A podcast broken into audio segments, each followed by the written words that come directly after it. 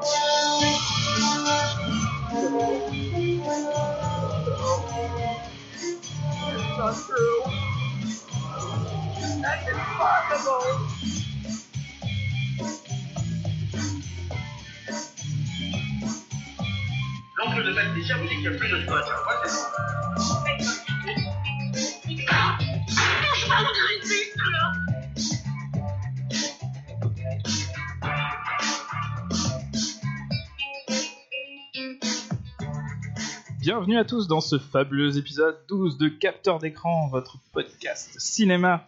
Sauf que c'est le 11. C'est 11. C'est vrai Ah mais merde Bah vas-y, on le refait alors. Vas-y, tu peux reprendre, tu remettras le, le petit Ben.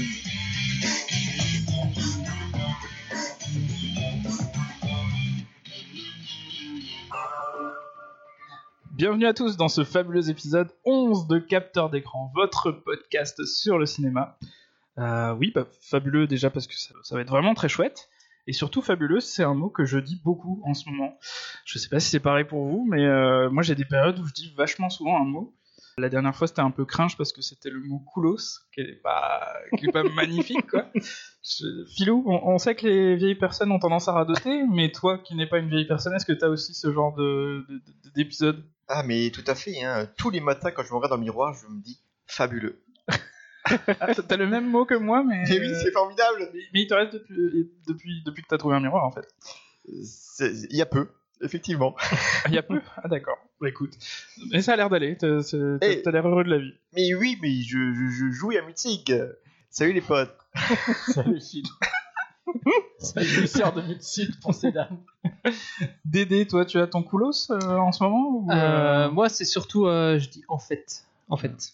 Et Ah. en fait, euh, et au bout d'un moment, c'est énervant. Non, mais mais non, j'ai en pas- dehors des types verbaux, est-ce Ah. que t'as- t'as un mot qui, Un- qui revient comme ça? Un mot, non, pas, pas forcément. À part putain que je dis tout le temps, mais c'est. je suis pas le seul, je pense, dans ce cas-là. euh. Si. si Non. Ah, ah bah putain. Et toi Flavien, est-ce que tu as un mot particulier? Alors je, t'avouerais que ça me- ça m'arrangerait que tu dises podcastéo parce que c'est euh, juste après on va, on va a, passer. il y a euh, chut en classe. Chut, chut, avec toutes les variations possibles. Non, sinon je dis Tu, souvent tu très, cheap très souvent effectivement ou euh, vachement que tu as utilisé tout à l'heure également et même en classe et tout et même dans mes exposés à l'époque à la fac. C'est vachement, Vachement, c'est vachement coolos ça. Ouais, c'est vachement cool. Effectivement, Ah, il y a, il y a- il y a c'est aussi- fabuleux. il y a des expressions, la sœur de ma copine, euh, il y a par moment, elle dit, elle fait, Ah, c'est l'enfer, mais euh, quel cauchemar, et ça m'énerve. Et je lui dis, tu veux pas arrêter? Je suis toujours très aimable avec les gens.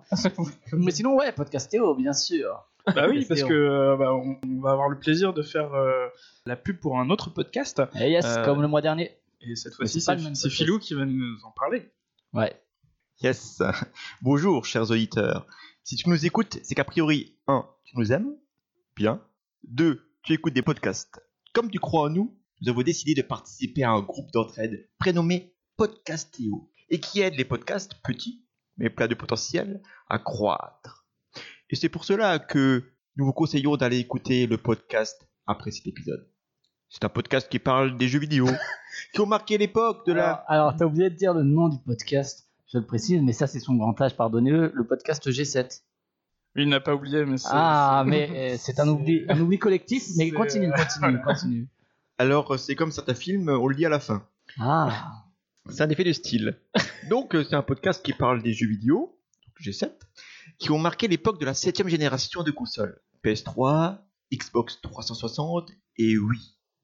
Ici, on, oh oui. nous, les casus, joueurs du dimanche et passionnés par le jeu vidéo, essayent d'établir la liste des meilleurs jeux vidéo qui sont sortis sur la septième génération de consoles. avec du fun et des bisous doux. Et dans l'équipe, Emric, Loise, Sous-X, Thompson et Juton. Voilà, bah, donc comme on a la plus belle voix du podcast euh, français euh, chez nous, on, on en profite, hein, on, la met, sûr, euh, on la met à contribution. Je pense que G7 sera très content de cette. Donc G7, euh, rappelons-le que c'était à l'époque où Microsoft avait encore une console qui fonctionnait. oui, Ils sorti la Xbox One. Mais, voilà. la donc, fameuse époque euh, Xbox 360. Moi, au niveau console, à part la Switch, c'est toujours la, la génération sur laquelle je joue la PS3 parce que j'avais acheté alors que la PS4 venait de sortir, bien sûr. Et euh, plein de jeux d'occasion, mais qui en sont dans des sous-versions quand ils sont aussi sortis sur PS4. Mais, euh, mais voilà. C'est vrai qu'il y a du lourd, hein, du Red Dead Redemption, euh, Yes. du GTA, Ouais. il y a beaucoup beaucoup de choses. GTA 4 et 5 euh, qui étaient aussi sortis sur PS4 en supérieure version. Mais... euh, PS3 tu veux dire? Sur PS3, mais sur PS4 après, en plus joli. Ah, et du coup, c'était un peu la loose de l'avoir sur PS3. Et après, si tu l'avais sur PC, c'était le, le comble. Il y a beaucoup de jeux, de podcasts jeux vidéo. Mais euh, celui-ci en est un qu'on vous conseille. Philou et moi, et moi, on se regarde. euh, Nous, on avait euh, bowling sur la Wii. Ouais, c'est- c'est très bien, sur la Wii. C'est déjà pas mal, moi j'aurais dit le boulier. Voilà, là, tu vois. J'avais un unique jeu sur la Master System. Mais voilà, c'était un jeu de moto. C'est le jeu démonstration. J'en ai jamais acheté. Mais t'avais acheté le Master System quand même. Oui. Tu n'avais pas compris le principe en fait. du- Tes parents ils ont dit Ah non, mais on a déjà acheté assez de. euh, euh, dépensé assez d'argent. Attends, C'est ça à- à- vu son âge, c'était pas ses parents. J'admets qu'il l'a acheté. C'est pas vrai. Non. C'est pas totalement vrai, c'est ça Mais ceci dit, j'avais pas compris le concept effectivement euh, des jeux qu'on achetait euh, derrière. Mm. Donc ça faisait un peu gros comme une euh, console de jeu pour un seul jeu. Tu t'en servais Pour comme, une euh, démo. Comme, presse, euh, comme euh, comment on appelle ça les coins de porte là, les trucs pour moi. Pardon les trucs pour empêcher que la porte se ferme. Et Le porte. Les bloc-portes. Bloc porte, ouais, ou bien comme euh, presse niveau. C'est Non comme mais ça que ça se d'ailleurs, d'ailleurs, je, je- J'aime bien les. je l'ai Fabien, encore. ça se voit pas les, les gestes que tu fais. je l'ai encore. Elle est en très bon état. Elle est collector. Pour une Euh, offre. Alors attention, c'est le, euh, pa- le passage Le Bon Coin. Bisous à Pierre Belmar. qui Ça. Voilà. Faites, faites, une offre euh, et la meilleure offre euh, recevra une console quasi neuve. euh, Voilà. euh, Quasi- Fais jamais. gaffe parce que si t'as qu'une offre. Master System. Ouais. On en est là. Oh bah écoute, cher auditeur, c'est, je t'avoue que c'est parfait. Je vois que l'équipe est encore à peu près vivante après le film fou que je leur ai fait visionner ce mois-ci, euh, qui, si tu sais lire un titre euh, sur un podcast, est Annihilation d'Alex Garland, un film euh, sorti sur Netflix. dois pas être de la famille de février Judith, 2000. je pense, mais c'est peut-être un trivia du film. Mais je pense pas. Ah, Je ne suis, je n'ai pas Je lu tous les trivia. C'est la gamine du magicien d'Oz des années 30, il me semble. Parce qu'en fait, les trivia sont évalués en fonction de leur utilité et de leur crédibilité. C'est Et pour euh, ça que passer un ratio de. C'est pour ça que j'en de un potentiel un peu 10%, inutile ouais, tout de suite. Ah, tu tries quand même euh, tes informations. Ah, le, mais, les trivia sont, sont triés automatiquement. en fait. D'ailleurs, eh, on va lancer un site qui comme s'appellerait Trivia Advisor avec les meilleurs trivia.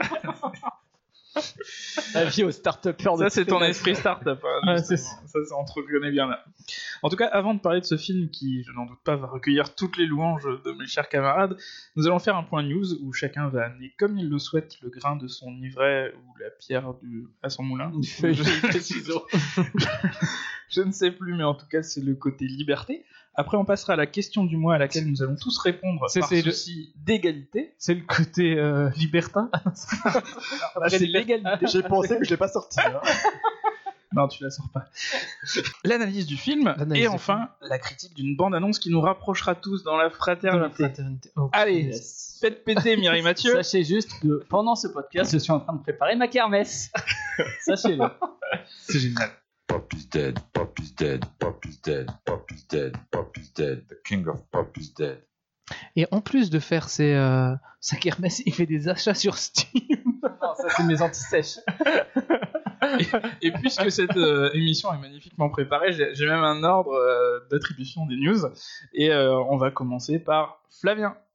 Je te laisse mettre mon petit jingle.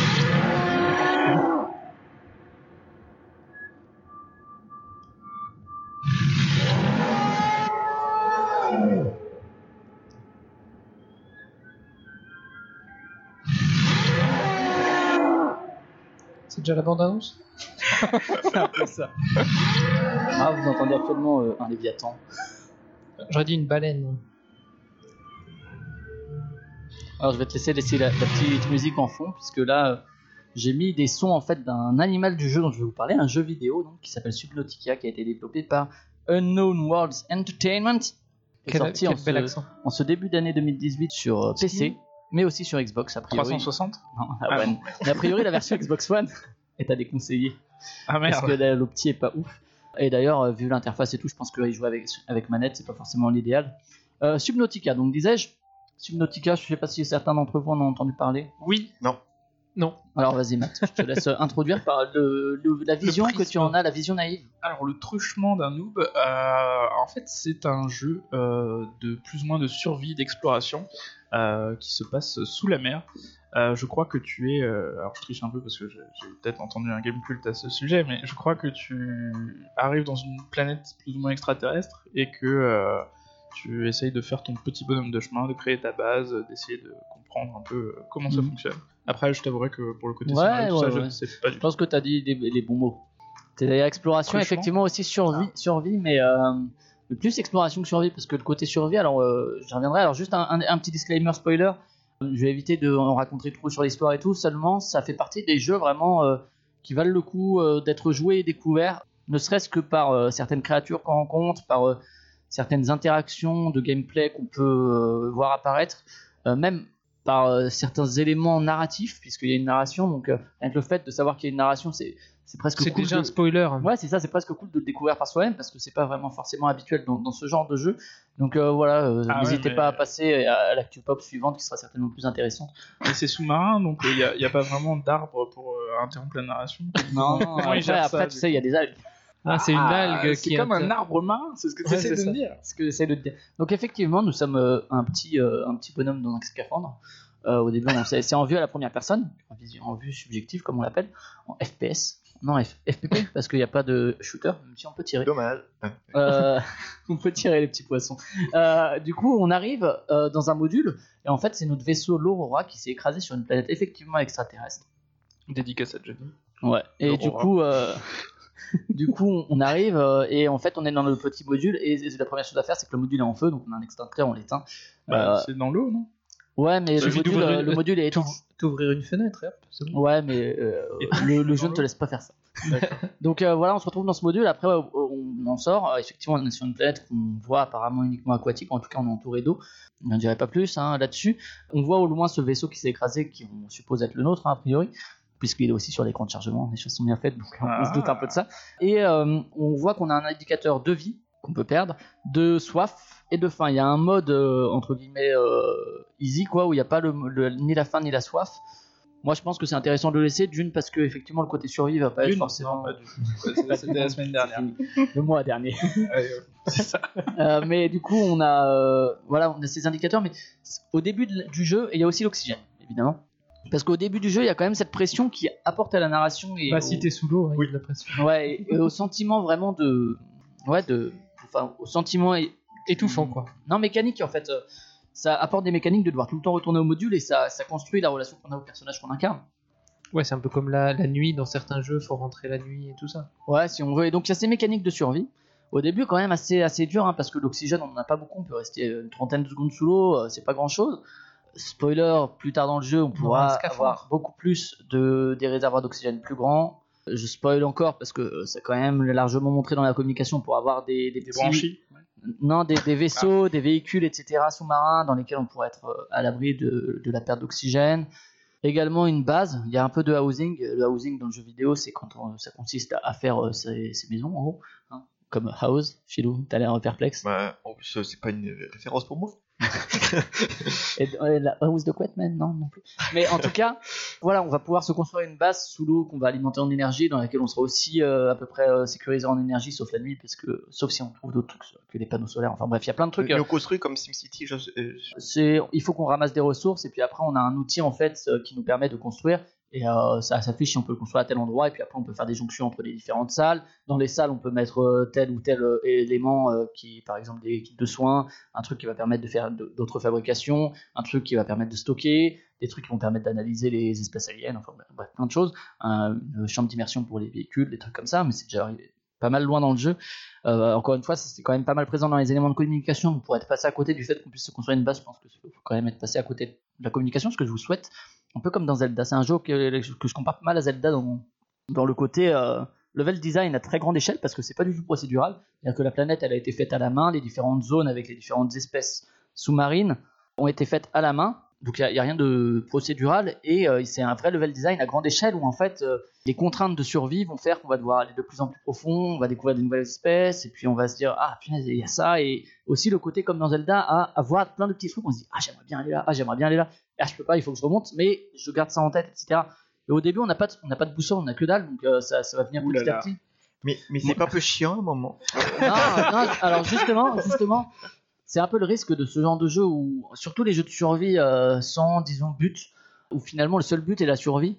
Là, ce qui est fort et qui va du coup euh, aussi faire avancer dans le jeu, dans la découverte des différentes zones, etc. On va vouloir aller vers notre vaisseau, on peut y aller, mais il y a des trucs qui vont peut-être nous empêcher d'y aller au début et que euh, on va se dire peut-être que plus tard on peut y aller.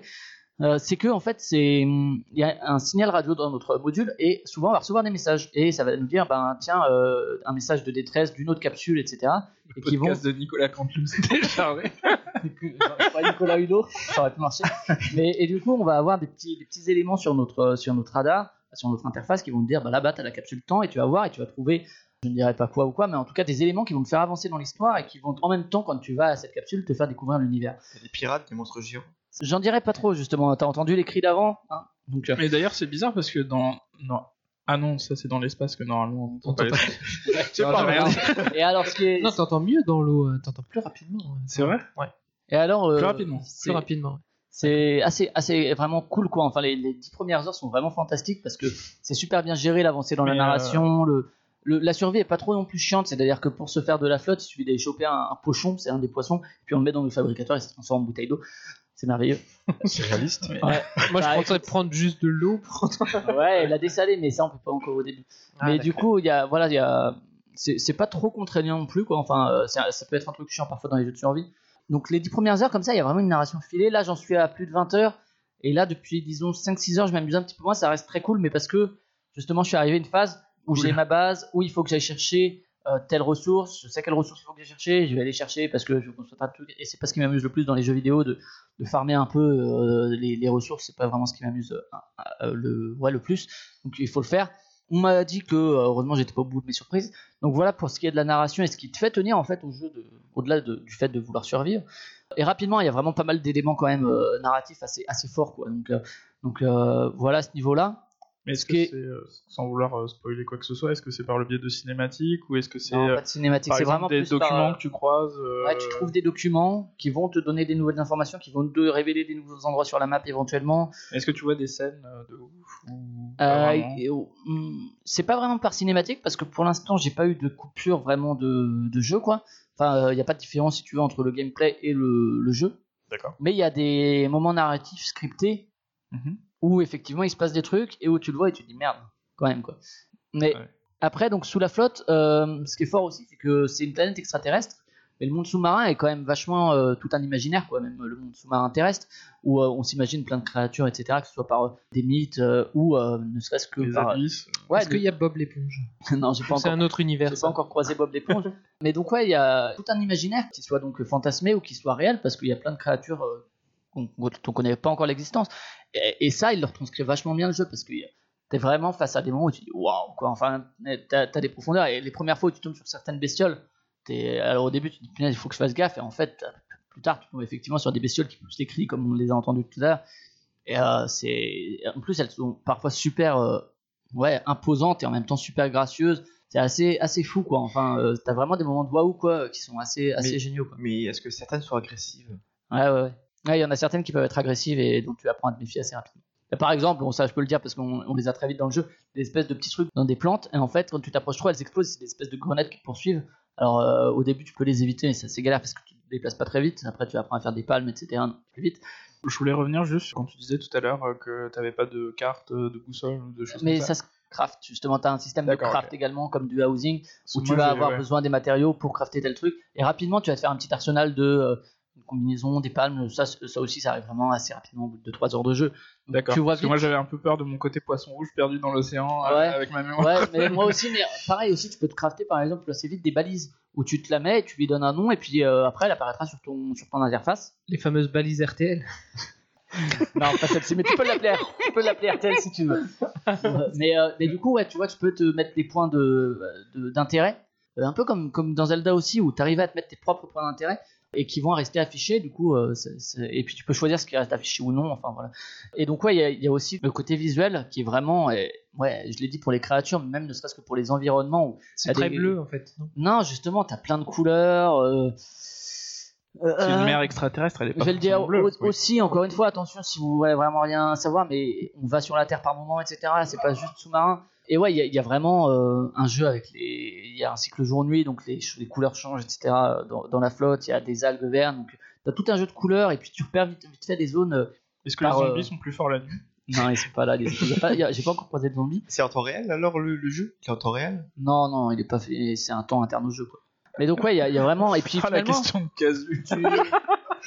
Je suis dans le ton, non? Ouais, non, mais tu finis Dans le par ton, oui, euh, presque. Je sais, pas, je sais pas, est-ce qu'il y a des ponts Non, non, parce que c'est des spécial games, il y a des pochons, il y a des. Comment ils s'appellent? Des, je sais plus, des pipeurs. Des ou un pochons truc de comme vie. Ça, et du coup, tout le temps, Piper arrête de piper parce que ça me fait rire. Mais alors toi, tu, tu twitches ça J'ai Ouais, j'ai ouais, cru, cru entendre. euh, Et euh, moi, je le Twitch, euh, mais honnêtement, si vous voulez le faire, je vous invite à vraiment pas trop regarder de let's play et tout parce que c'est vraiment un jeu qui est cool à, découvrir comme ça, parce que ouais, un peu comme Zelda l'était. C'est très dur d'en parler parce qu'on a envie que chacun se fasse sa propre expérience et cette découverte-là. Et donc, ouais, je disais au niveau de l'environnement, on finit par s'approprier les zones aussi, à savoir à peu près quel type de matériaux il va y avoir à tel endroit parce que c'est cette végétation, c'est ce type de faune aussi qu'il y a dans ce coin-là, etc. Donc, on s'approprie son environnement petit à petit. J'ai pas été jusqu'au bout de la map, euh, il y a certainement un bout, hein, mais je sais pas comment ils l'ont modélisé d'ailleurs, s'ils font une grosse bestiole qui te bouffe pour t'empêcher d'aller plus loin ou si c'est un, un blanc invisible dans l'eau. Des... Ou sinon, c'est des platistes, c'est genre, tu tombes quand t'es quand t'es au bout de la map. C'est le plus simple. Ouais, et, euh, et voilà, et après, ouais, au niveau de l'ambiance sonore, j'ai laissé tout à l'heure un petit morceau, c'est assez cool aussi, assez ambiante. euh, parfois, ça part un peu avec des beats plus, techno qui sont pas forcément appropriés. Parfois, ça s'emballe un peu alors qu'il se passe rien aussi. Bon, euh, c'est un, peu bizarre, mais dans l'ensemble, la BO est très cool, le sound design est très cool, les bruits des bestioles sont super top aussi.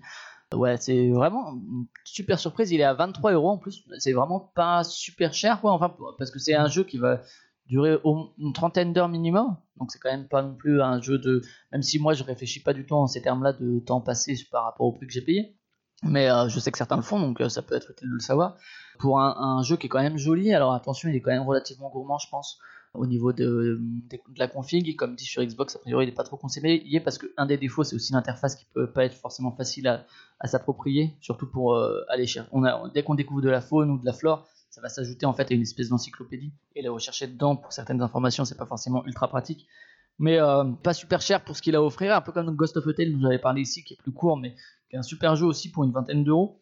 Est-ce que t'as eu peur dans celui-ci? Bah justement, ouais, il y a certains moments où je me dis putain merde, euh, ouais, euh, les, certains cris, ouais, je suis une flippette un peu en jeu Oui, c'est vidéo. ce que tu nous as dit. Mais ça, ça passe encore honnêtement. Après, je pense que quelqu'un qui flippe grave des marins, il peut pas jouer à ça. C'est claustros. Non, mais, non mais tu ouais, il y a- flippes. Moi aussi, je flippe. J'ai rejoué dernièrement à Minecraft. Et Ah les ouais, ouais, c'est un bruits potentiel des- à flipper. les, les bruits des, des zombies et des trucs, ça, ça- ça me fait flipper la nuit. Bah, ça va si vous êtes des flippers dans le monde marin. euh, c'est ça. ça. Non, mais vraiment, ouais, un très bon jeu, vraiment une bonne surprise. Après, euh, encore une fois, ouais, assez gourmand. L'opti, moi j'ai une machine qui le fait tourner correctement. J'ai quelques baisses de framerate au moment où je passe, euh, où je remonte à la surface et où je replonge. Il y a un peu de clipping aussi. Le clipping, c'est, tu sais, quand Oui, les- oui. Ça, je sais. Ok, ça va. Mais je vais le dire pour les auditeurs quand même. On est à partie un peu comme euh, le lecteur lambda, mais, euh, mais euh, où en fait les, les, les éléments s'affichent euh, de manière assez tardive par rapport à quand on s'en approche, ce qui peut être gênant parfois. Mais ouais, donc euh, essayez. Au pire, vous faites refund par Steam, c'est assez simple. euh, Le remboursement Steam, si vous jouez moins de deux heures, si vous voyez vraiment il tourne pas. Mais sinon, ouais, vraiment une belle surprise. Donc euh, j'y Voilà. suis là. Ouais. Je pense que je vais continuer. Mais justement, euh, c'est pas vraiment conseillé aux joueurs occasionnels en fait. Il faut un peu plus d'investissement. euh, Ouais, moi je joue clavier-souris, il y a quand même quelques raccourcis vite fait, mais pas tant que ça non plus. Ouais, je sais pas, écoute, euh, ouais, si, si t'as une vie remplie, peut-être pas, mais. Les gens, et nos auditeurs écoutent des podcasts, ils ont rien à faire. Non, mais ouais, euh, non, non, vraiment, très bon jeu. Très bon jeu de ce début d'année. Effectivement, il a reçu plein de louanges. Alors, est-ce que c'en est euh, pour autant une merveille Je sais pas, parce que là, comme dit, depuis une, une 7-8 heures, je commence à rentrer dans un système routinier qui me plaît pas forcément. Mais euh, les 10 premières heures sont merveilleuses. Et puis, euh, j'attends de voir ce que ça me réserve encore comme surprise. Un jeu plein de surprises.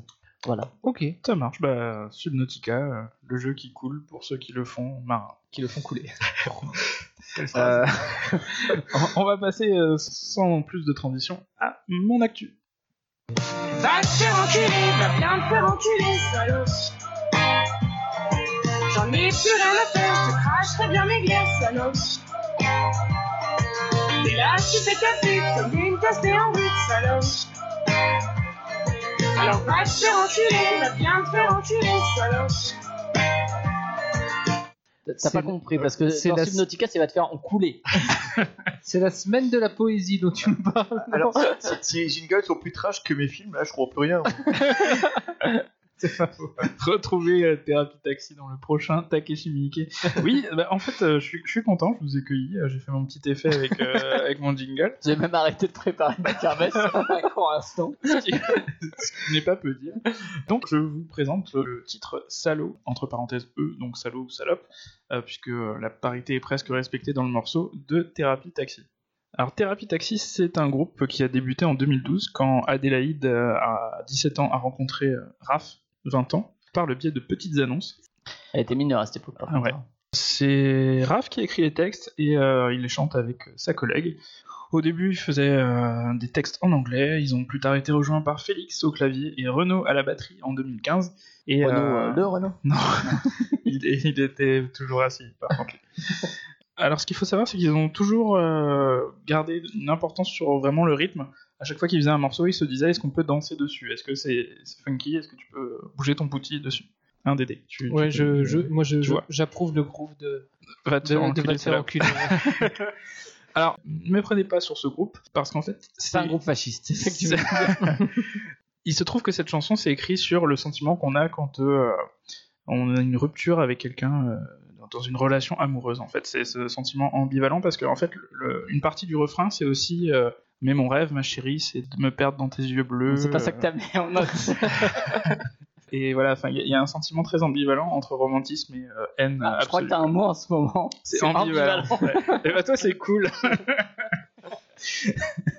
Alors c'est un groupe qui m'intéresse pas mal parce que en fait ils ont sorti leur, euh, bah, pour reprendre un peu la chronologie, ils ont sorti leur premier single qui était euh, Salaud Salope et, euh, en 2016 et ils se sont fait repérer à ce moment-là par une maison de disques. En 2017 ils ont sorti leur premier EP et euh, viendront ensuite les premiers singles Coma Idyllique et Itzal qu'ils enregistrent avec Romeo Elvis en featuring. Ah, je vois Philou frétiller. Tu connais le rappeur belge euh, Romeo Elvis? Ah non, c'est parce que j'ai dit Elvis, donc Booba au thème, c'est ça? Mais voilà, tout, de suite, lumière. En tout cas, Itzal, il faut savoir que c'est devenu le titre le plus écouté de la playlist Spotify intitulée Jeune Talent. Donc, euh, ça pète quand même. À savoir aussi que euh, ils ont sorti leur, euh, leur album le 2 février et euh, que depuis ils le défendent en tournée. Ils sont d'ailleurs le 4 octobre à la laiterie de Strasbourg. Euh, J'aimerais bien y aller, malheureusement je dois m'abonner au Racing en Ligue 1 l'année prochaine, donc faire des choix dans faut la vie. faire des choix. Mais t'entendras aussi, va te faire enculer. Peut-être salope, je ne sais pas. Mais euh, C'est pour vous parler du groupe, c'est vraiment une musique entre pop, rap, parce qu'il y a des textes qui sont un peu lâchés, voire crachés. Il y a un côté, j'ai- j'aimerais voir comment ce groupe évolue parce qu'il y a un côté effectivement un peu puéril, un peu violent Tu dans les attends- textes. Tu attends l'album de la maturité. Mais c'est un peu ça. Je me demande si euh, ils vont peut-être perdre un tout petit peu de, de- du côté écorché qu'il y a dans les textes et que ça va peut-être passer à, à un niveau supérieur. même venir Christine and the Queens. non, quand même pas. Perdu. quand même pas. Mais là, il y a, il y a un côté vraiment super intéressant qui, qui, qui est très sympa à écouter quand tu es dans un certain mood.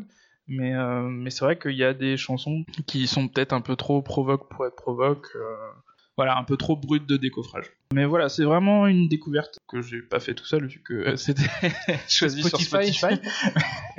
mais euh, en tout cas, c'est un groupe dont on entend pas mal parler maintenant. On remercie l'algorithme de, de Spotify pour tout son travail euh, jour après jour. Et pour le coup, bah, que je vous conseille vraiment, ça s'appelle Thérapie Taxi et l'album donc euh, Itzal. On va passer à l'actu de Filou. A kiss. Stung in the cold long after.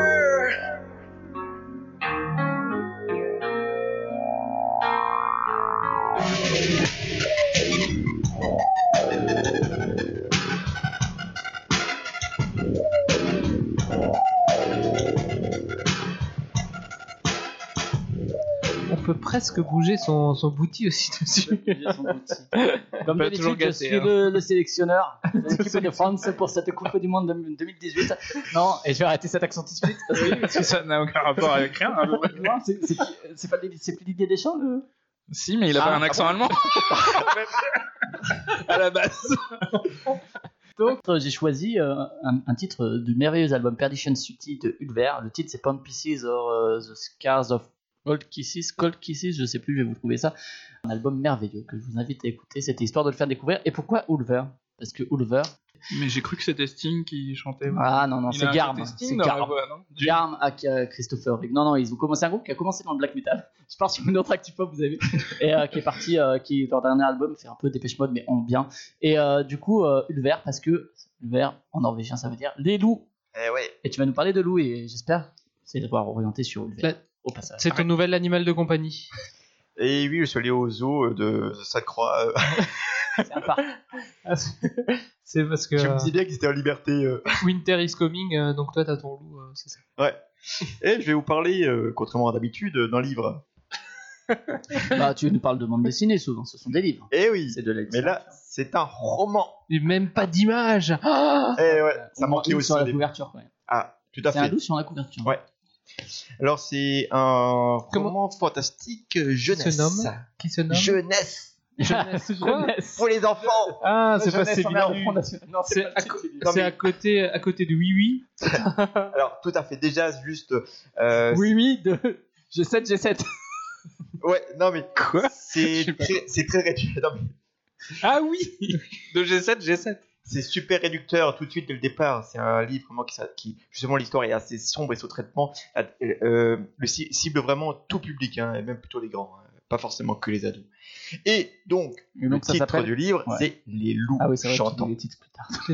Et oui, moi c'est un effet de style. donc Les loups chantants d'Aurélie Wallenstein. Il y a- alors attends, il y a Louride. Il y a, il y a Fille Lou. Il chante pas trop. Voyons quelque chose. Si je Lou peux, mais- Béga. Ça marche. Mambo number 5. Vas-y. Alors, petit roman, 280 pages, donc euh, un one shot, une histoire complète, c'est cool. Donc justement, euh, Matt, tu notais euh, la couverture. Ah non, moi je notais la moi, dédicace surtout. Donc euh, Flavia notait la belle couverture, effectivement, la couverture euh, d'Aurélia de- d'Aurélia Po- Polis. Dédicace à tous ceux qui ont la couverture sur leur t-shirt. Non mais, non c'est pas C'est les fans de Johnny. Non mais, elle, elle est vraiment euh, superbe euh, la couverture et justement elle donne bien le ton du livre. Euh, donc vous pouvez pas la voir forcément, mais mes camarades Oui, regarde sur Google. Les loups chantants d'Aurélie Wallenstein. Voilà. Wallenstein, pardon. Donc euh, un loup avec un regard bien jaune et bien hypnotisant, qui correspond bien à l'histoire de ce bouquin. Alors, si vous aimez les grands espaces, euh, les chats de traîneau, la grande aventure semée de dangers, les quêtes initiatiques, les malédictions, C'est comme Cro-Blanc. et ouais, les histoires fantastiques, et c'est là que ça change, Balto. Un peu. qui louvoient un peu entre réalité et fantasmagorie, et ben ce livre, il est pour, pour, pour, pour, Pour vous vous. Yes J'avais trouvé. Et encore, vous n'avez pas les doigts, mais nous on les a. Il y a un jeu de Oh, doigts. Il y a du travail dans les doigts. Prochaine saison, la vidéo. Alors bon, le, le point de départ euh, de l'histoire, c'est un village qui se situe au plus profond des terres glacées de Sibérie, euh, où règne le dieu de l'hiver et ses créatures et disciples. Alors euh, dans ce village, où les habitants ne survivent que grâce à la magie des gardiens, qui le camouflent en fait derrière un blizzard permanent. C'est bizarre ça. Oui, tout à fait bizarre. PTDR. Et la jeune Kira, donc c'est une jeune fille, elle est frappée par un mal mystérieux. Euh, sa peau se recouvre de cristaux de glace. Et qu'est-ce qu'il dit le chaman? Le chaman, tout de suite, il la déclare maudite et la bannit. Bah, Mm. toujours. Allez, toujours. Le chaman Alécoum. Et mais, mais pour la sauver, euh, son frère, Yuri, euh, il s'élance. Il s'é- il s'élance Retourne préparer ta calmette. bah, avec son attelage de chat de traîneau en fait, euh, à travers les, les 1000 km qui les séparent de l'hôpital le plus proche. On est à la Sibérie, hein, je rappelle. C'est Balto. Mais c'est actu- une époque actuelle alors. Alors justement, tantôt euh, on se dit euh, c'est vraiment euh, quelque chose de, De médiéval. de fantastique médiéval, pas de technologie, chat de traîneau, village en bois. Et non non mais Je sais pas, ils sont- Village, ils sont- quoi. Ils sont, ils sont- ils sont- Oui, Non mais laisse-les, je sais pas, ils, ils font, ils sont Mais non, c'est un village high-tech comme Mutzig Ils ont l'internet non, mais vraiment euh, euh, style vraiment euh, assez primitif. Et de l'autre côté, on parle d'un hôpital et la sœur de Yuri, justement, elle vient de, elle est partie à la grande ville et elle est infirmière. Elle évoque des choses, le hockey. euh, Un peu comme dans, à la croisée des mondes, quelque part, un peu. Il y a un peu ce mélange justement euh, entre les deux univers. Tradition et modernité. Et- non mais tout à fait. Et donc euh, bah, ils partent, bah, Yuri avec euh, sa sœur et son amie Anastasia partent à travers les steppes, les grandes steppes jusqu'à l'hôpital. Évidemment, ça Il y a se passe loups. pas aussi simplement. Eh oui, il y a une meute de loups avec des pouvoirs étranges qui les prennent en chasse. Et oui, justement, la caractéristique de ces loups, c'est de pouvoir s'infiltrer dans la tête des gens. Et la louve, euh, qui est la chef de meute, entre dans l'esprit du jeune homme et elle lui souffle alors un terrible secret. Putain, mais- Je suis ton père. Mais c'est presque ça elle, est, elle, est, elle dit qu'elle est Asia, l'amour perdu de Yuri, Oh merde. celle qu'il croyait morte depuis, euh, depuis longtemps. Et elle s'est transformée en loup. Alors, Ou elle a été bouffée par le loup alors on ne sait pas On justement. ne sait pas. On, est, on, on flotte entre rêve, folie, piège mortel, on ne sait pas, là, c'est la réalité euh, ou une manipulation. Et, et Ce qui est génial, c'est qu'on sait pas à la fin non plus. Ça reste une Ah. fin ouverte. Et là, t'es arrivé à la page 279. Alors, il y a une, course poursuite, une, une course poursuite, un contre la montre euh, haletant, euh, terrifiant. Euh, Justement, le, le récit, comme tu disais, Flavien, il navigue tout le temps entre monde moderne et archaïque, euh, entre réalité et univers fantasmagorique. Et c'est vrai que nos héros, euh, ils passent d'épreuve en épreuve dans des conditions climatiques euh, effroyables, et ils vont affronter leur destin. Alors, pour répondre à Matt, il y a une fin. Toutes des questions, les interrogations, euh, parce qu'il y en a beaucoup finalement, de plus en plus au fur et à mesure, des fausses pistes. L'auteur, elle a, elle a un talent d'écriture. Eh, Justement, elle arrive à nous, à nous emmener euh, sur des fausses pistes, euh, des hypothèses. Et surtout, ce qui, là où elle est, où elle est vraiment euh, très forte, c'est justement de, de décrire euh, la neige, le- les, la tempête, le froid. T'as t'as l'impression de sentir le froid mordant qui te Un peu pique, comme euh, Dune avec le sable. C'est ça. Exactement. J'en vois, elle dit euh, Ah, il fait, il Il fait froid. Ah. Ouh là là. Ah, c'est tout blanc. Elle, met, elle met genre Oh, oh, ce blanc où se réfléchissent les rayons du soleil. Je reprends mon accent. Et, non, mais vraiment, avec euh, la température qu'on a, qu'on avait ces derniers temps, ça faisait du bien. hein. Euh, C'était rafraîchissant. Ah, c'est C'était- C'est le combo avec Frostpunk. C'est temps. Frostpunk, Non. le jeu vidéo. euh. pas casu. Alors, vraiment, euh, le récit, il est prenant, haletant, il est suspense tout le long. Est-ce que c'est bien. Ouais, vra- vraiment, non. vraiment très bien. Oh, c'est super. Et, et justement, euh, la fin, et c'est ce qui rend très bien, la fin est totalement inattendue. Et je trouve ça plutôt rare parce que souvent, à un moment, bah voilà, on sait comment ça va aller. Tu sais euh, comment ça va finir. Il va finir Ça, avec ton euh, la nana et tout ça. C'est ton intelligence supérieure. Qui fait Non, que mais- tu sais toujours la fin des histoires avant qu'elles arrivent. Alors, là, j'ai pas deviné. Non, mais c'est parce qu'il il lit, euh, il lit Ah tout oui, de suite. la fin. Il lit tout de suite la fin. Comme ça, si jamais il meurt entre temps, tu vois, il a quand même, il aura quand même eu la, la fin du livre. Ah ouais. putain. Et c'est vrai que son âge, il faut qu'il. Autant anticiper, euh, dire connaître la fin. non, mais vraiment, c'est c'est rythmé, euh, rebondissement à gogo. Bah, chantant, donc forcément, Euh. c'est les loups chantants, c'est rythmé. Eh, mais Est-ce qu'il y a des chansons dedans? Et pourquoi ils sont chantants, tiens? Alors, ça fait partie. De, Des mystères. On peut pas le dire. Oui, je pense de cette frontière euh, avec le fantastique. euh, je, je laisse sûrement le- la surprise parce que c'est- il est pas très gros. On le dit. Alors une semaine, t'as lu le bouquin, mais c'est Oh, vraiment. putain, Moi j'ai des gamins, ils lisent ça en une soirée, mec. hein. Ou bien pendant que je suis en classe en train de Ouais. répéter un truc, ils ont fini. mais, pendant- mais- mais là, je parle de mes camarades autour de la table. T'as Ah oui. même pas préparé un dixième de kermesse que euh, il est fini quoi le truc. Un beau voyage dans des conditions hostiles euh, à la frontière du fantastique. Mm. À noter qu'il a eu euh, le prix euh, Elbakin.net 2016 du meilleur roman fantasy, fantasy, euh, Pardon. du meilleur roman fantasy euh, français euh, jeunesse. Mais n'empêche que ce serait très drôle si quand même à un moment il y avait euh, le Mambo No- Number 5 qui serait écrit. ce serait tellement drôle. Pour le public anglophone, ça marche. Ah si, ça marche aussi. Ah, voilà. Non, ce serait Écrit- pas Wolf Bega. c'est vrai. Et le style, il est, euh, bah du coup, vu que c'est jeunesse, c'est assez facile à lire. Euh. Alors, Réhabilite, réhabilite la littérature jeunesse. Ouais, alors oui. Alors, il y a des vrais trésors dans la littérature jeunesse, enfin caté- cataloguée jeunesse. Et souvent, euh, à chaque fois. j'ai- Pas déjà fait cette non mais les adultes passent à Ça me dit rien. les adultes passent à côté, euh, même, alors revenons à- aux chroniques de Narnia, la croisée des mondes, t'en parlais, qui sont souvent cataloguées jeunesse, Ouais, alors, alors que c'est des des, vrais- trésors euh, en philosophique. philosophie en plus. Donc vraiment, je ne, ne passez pas à côté de ce livre euh, parce qu'il est jeunesse, ça se lit bien, c'est mieux. Mm. Ce qu'on peut reprocher justement, euh, euh, comparaison totalement foireuse, euh, au Seigneur des Anneaux, euh, avec une certaine lou- lourdeur. Ouais, c'est pas la jeunesse, le Seigneur des Anneaux. Oui, pour bah, Bilbo. Bah, ça oui, pourrait, mais- il y a certains passages. ouais. Ouais. euh, là, c'est très très fluide. Ouais, Genre, moi n'empêche, j'ai une dernière question. Est-ce que son moyen de transport à son traîneau, est-ce qu'il s'appelle Jean? Non. Attention, Que, euh, non, non, mais c'est. personne ne l'a. Il s'appelle quoi Jean- Jean Traîneau. bon. Mais euh, c'est pas Jean drôle. Traîneau. T'as fait, t'as fait le jingle euh, pour une vanne euh, Ouais, Tu l'as pas je le refais. Non, mais Bah, je- tu réécouteras. Tu l'as pas Je sais, euh, je sais pas le nettoyeur, Léon et tout. Ouais, non, ouais, non. C'est pas drôle, Le hein. Enfin, je, ça me... Non, c'est pas drôle, mais. Ah, mais on est d'accord alors. croire que mes blagues sont. Par contre, euh, ouais, euh, juste pour la littérature jeunesse, je rebondis sur ce statut. Ça veut pas dire que c'est pas accessible aux adultes, justement. C'est comme les jeux pour enfants, euh, les jeux de société. C'est que c'est abordable par. Il faut que ce soit agréable aussi, potentiellement pour des adultes, quoi. Et euh, il y a tout à fait moyen de faire des chouchettes dont j'avais parlé euh, il y, a que- il y a quelques émissions. Il y a moyen de faire des Le jeux chouchen pour les enfants, je, je déconseille.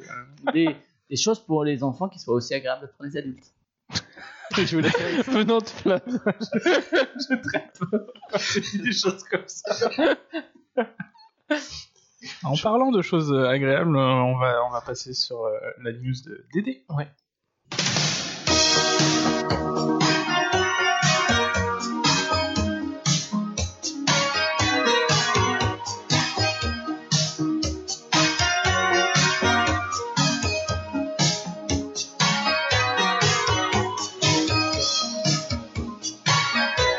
Je me souvenais plus quelle question l'intro. Je pourrais pas.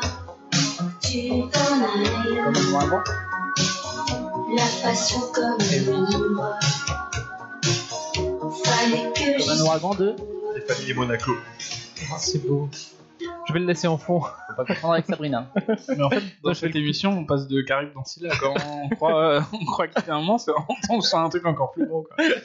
Non, mais on va rester dans le même, euh, dans le même, Attends, me dis pas que c'est un livre. Dans on le va même- se faire chier encore. dans le même mood que, euh, Mais pas pour les que enfants. Philou. Je vais parler d'un livre aussi.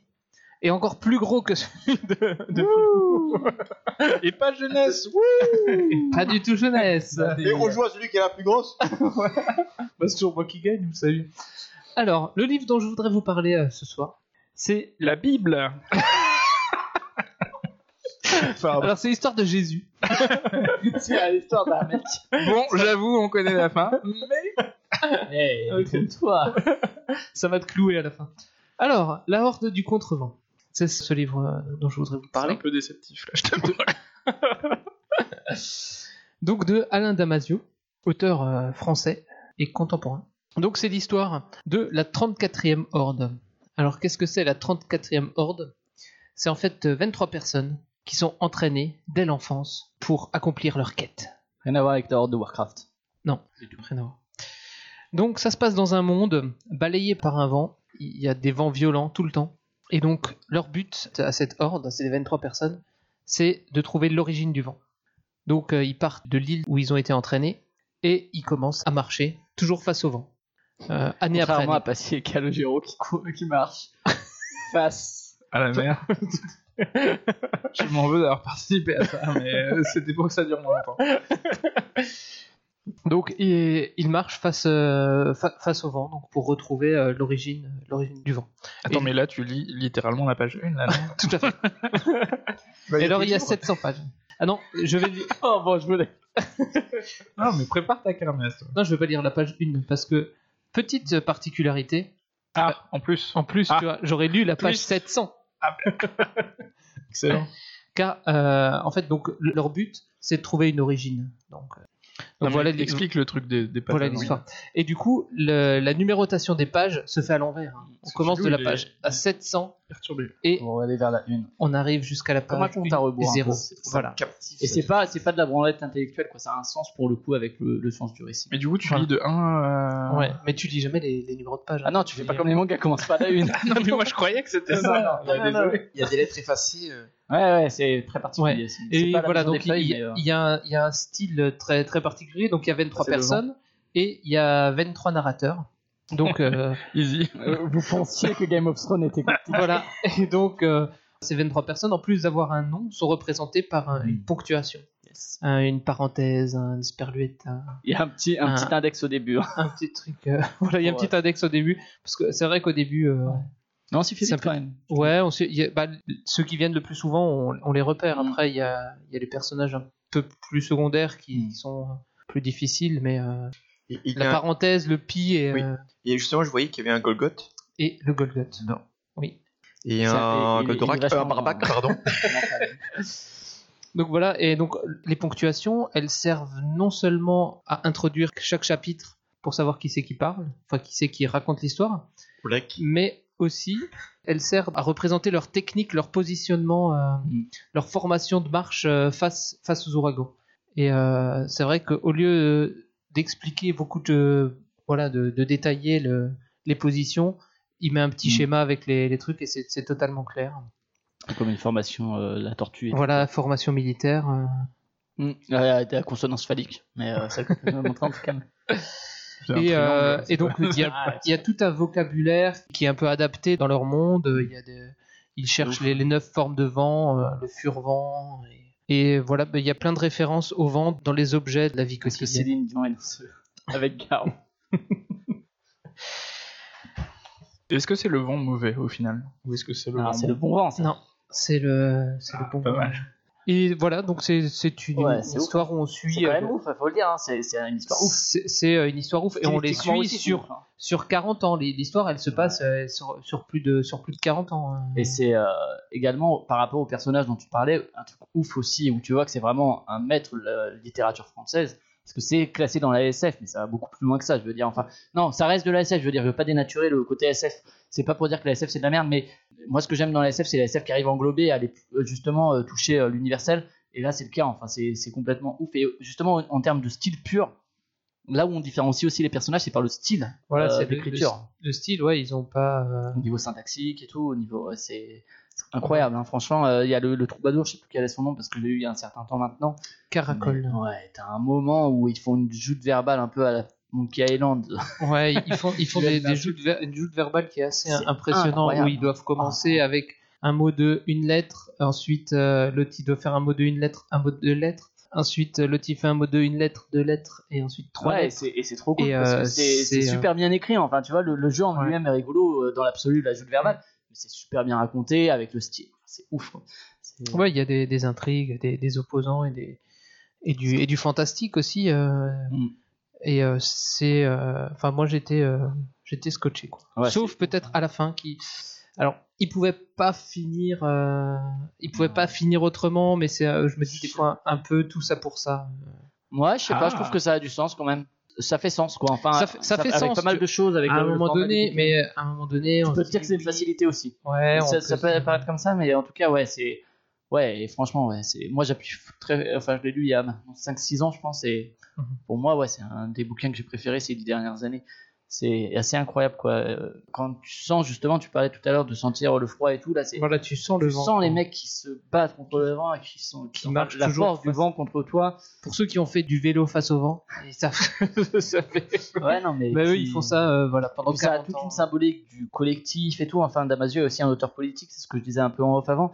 Et même si c'est pas le propos propre de ce livre, parce que Mhm. ça raconte une histoire, bah il y a quand même tout un aspect politique sur le l'unité, etc. Le premier Enfin, de cordée aussi, peut-être? Ouais, peut-être, mais ouais. le- enfin, et sur le les voilà et sur la ouais. technologie Mm. aussi euh, parce que là ils ils pourraient aller plus vite en, en utilisant des, des véhicules mais euh, non ils, ils- ils doivent euh, dans leur dans leur quête c'est marcher et du coup ils marchent euh, Ça pourrait paraître réac même par moment, hein, honnêtement, Mm. euh, cette dynamique de justement l'anti-truc, mais en fait ça ne l'est pas du tout. Enfin, c'est là qu'il arrive à vraiment se creuser son identité. C'est assez impressionnant. Il y a une BD aussi qui a été adaptée, je l'ai pas lu du tout, j'avoue que j'ai un peu peur de ce que ça je crois qu'il commence seulement la BD. Ouais, je t'avoue qu'il y, a pas- y a tellement pas besoin de visuel, quoi. Enfin, ça fait partie de ces livres qui arrivent à te projeter ton imaginaire. Mm. Euh, je sais que, ouais, on en parlait avant aussi, il y a un jeu de société qui était prévu, mais pareil, franchement, pour. un- Enfin, je vois bien, euh, je vois bien un truc genre un coop où euh, tu affrontes le vent, mais j'ai peur que ça dénature un peu le côté presque, ouais, euh, métaphysique du bouquin, quoi. Ouais. Enfin voilà, c'était. Tu vas euh, ma- coup. Non ma- mais c'est- ma sérieux, enfin vraiment, je j'en ai entendu Ça- parler depuis longtemps. euh, Ouais, bah ça se lit un un peu plus, plus lentement que, que les Ouais, bah, tests. au début, faut s'habituer en plus. ouais. Ouais, les, les, les premiers, au, au début, faut, faut rentrer dedans. Quoi. Bah, 25 narrateurs, 40 ans, 3700 pages, est-ce que tu disais Non, mais même, ouais, mais après, ça se lit, euh, c'est pas non plus. euh, Ouais, franchement, c'est. ça, se- ça se lit bien, hein, quoi. C'est pas du Tolkien, on en parlait avant, hein, c'est pas du non, Tolkien, quoi. hein. C'est- Je me rappelle, Même pour moi qui lis très lentement, euh, j'ai mis, euh, je crois, 4, mois, 4 mois et demi à lire quand même, mais euh, je lis très lentement, donc. euh, Moi, je me rappelle, je l'avais lu, Mais ça se c'était en ça se lit bien. 2012, je crois, c'était en vacances. J'avais lu pendant les mêmes vacances, j'avais lu celui-là et j'avais relu à la croisée des mondes, justement, aussi. Euh, les trois, et c'est. C'est c'est très différent, c'est pas très comparable, Oh, mais. euh, En fait, c'est- tu vas te faire un sacré vent à David. David qui va te dire ouais, j'ai j'ai mis 4 mois pour Non, mais, le j'étais- lire. non, mais j'étais en vacances. Ouais, voilà, c'est ça. Moi, je lis le soir pour m'endormir et Non, je lis un chapitre et je lisez-le, m'endors. c'est c'est vraiment trop, trop cool. Quoi. Ouais, bah euh, voilà, il faut lire. Ma recommandation. Un des grands auteurs français euh, Alain Damas, Ouais. du genre, de genre. origine italienne peut-être.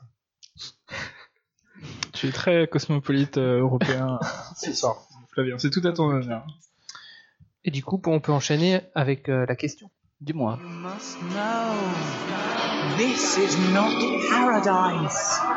Father Time spins on and grins and skips his scythe over our flowered heads and takes us to the muddy house of dreamlessly. Oh, Il y a un problème technique this is not paradise. Alors. T'as fait le mix toi-même euh non, non, non, c'est un vrai album de 1990. JPP. C'est un très bon album, figurez-vous, j'adore. C'est Death in June, pour June. Ah, pour le mois de juin Voilà. C'est Ah, l'artiste, enfin c'est le groupe pour le coup euh, Death in June. C'est du néo-folk, figurez-vous, ça s'appelle. Non, Et Attends, je là, note pour Le titre c'était This is not paradise, ceci n'est pas le paradis, donc euh, il chante à la fois en français et en anglais. Je crois que c'est avec David Tibet de Current euh, 93, qui est aussi un très bon groupe. Tu sais ce que je ressens quand j'entends néo-folk C'est genre euh, Trinity Rock. euh, c'est- Genre c'est- néo-nazi un peu? Non, Ah non, parce que euh, y a- genre, y a- euh, nom inventé à base de personnages de Ah Matrix. non, non, non, néo-folk. non, Néo, non, c'est- Trinity. Mais, euh, mais non, c'est un courant qui est né dans les années 80 et euh, qui est- il y, en a quand même qui ont des courants de pensée un peu tendancieux, notamment eux. Mais euh, là, euh, c'est- cet album-là, c'est Ah, d'accord. euh, But What Ends When the Symbols Shatter et euh, c'est merveilleux. tu quoi. passes des Ça musiques parle- de groupes tendancieux sans nous Ouais, dire dans l'émission. sans, aucun problème. Ça, ça mérite. euh, Ça mérite ça réflexion. mérite réflexion. Non, mais en tout cas, ouais, un super album euh, qui, qui fait appel au passé. Et euh, ouais, non, très très très très bon album de Death in June. Et donc, rien à voir avec le sujet, c'est juste parce qu'il y avait June dedans. Je me suis dit, allez, découvrez Death in June ou, ou pas, selon vos affinités. Donc la question du mois? La question du mois. Alors, euh, on est en plein mois là au moment où on enregistre de Cannes. Il y a eu les résultats. La Palme d'Or, c'était finalement euh, Coréda, n'est-ce pas? Aucune idée. C'est Coréda. Mais euh, en tout Je cas, m'intéresse euh, pas au cinéma. si je parle, si je parle maintenant de Cannes, c'est parce que depuis l'an dernier, il était projeté hors compétition Okja. de Bah, en fait, non. Non? Ah en fait, bah alors non. vas-y. Bah, en fait, ce qui s'est passé, c'est que euh, l'an dernier, euh, Netflix était pour la première fois en compétition euh, à Cannes. Et euh, ils ont présenté Okja, donc euh, du sud-coréen euh, Bong Joon-ho. Et euh, The Meyerowitz Stories de Noah Baumbach. Hmm. Donc des cinéastes quand même reconnus. Hein. euh, Bong Joon-ho, il a fait euh, Memories of Murder notamment, ou The Host. Et Noam Baumbach, je sais plus ce qu'il a fait, mais euh, il a fait des trucs euh, reconnus. Ah, il a fait. euh, c'est lui qui a dû faire euh, Frances crois. Ah ouais, effectivement, très connu. quand, quand même. euh, quand même, avec Richard Garvey. Oui, ok. Et euh, Netflix avait proposé ces films euh, donc sur sa plateforme et les avait pas diffusés, ce qui a agacé en fait euh, le festival de Cannes. Les avait proposés sur sa plateforme, mais pas diffusés en salle. cinéma. En salle, ouais. Voilà. En salle de cinéma.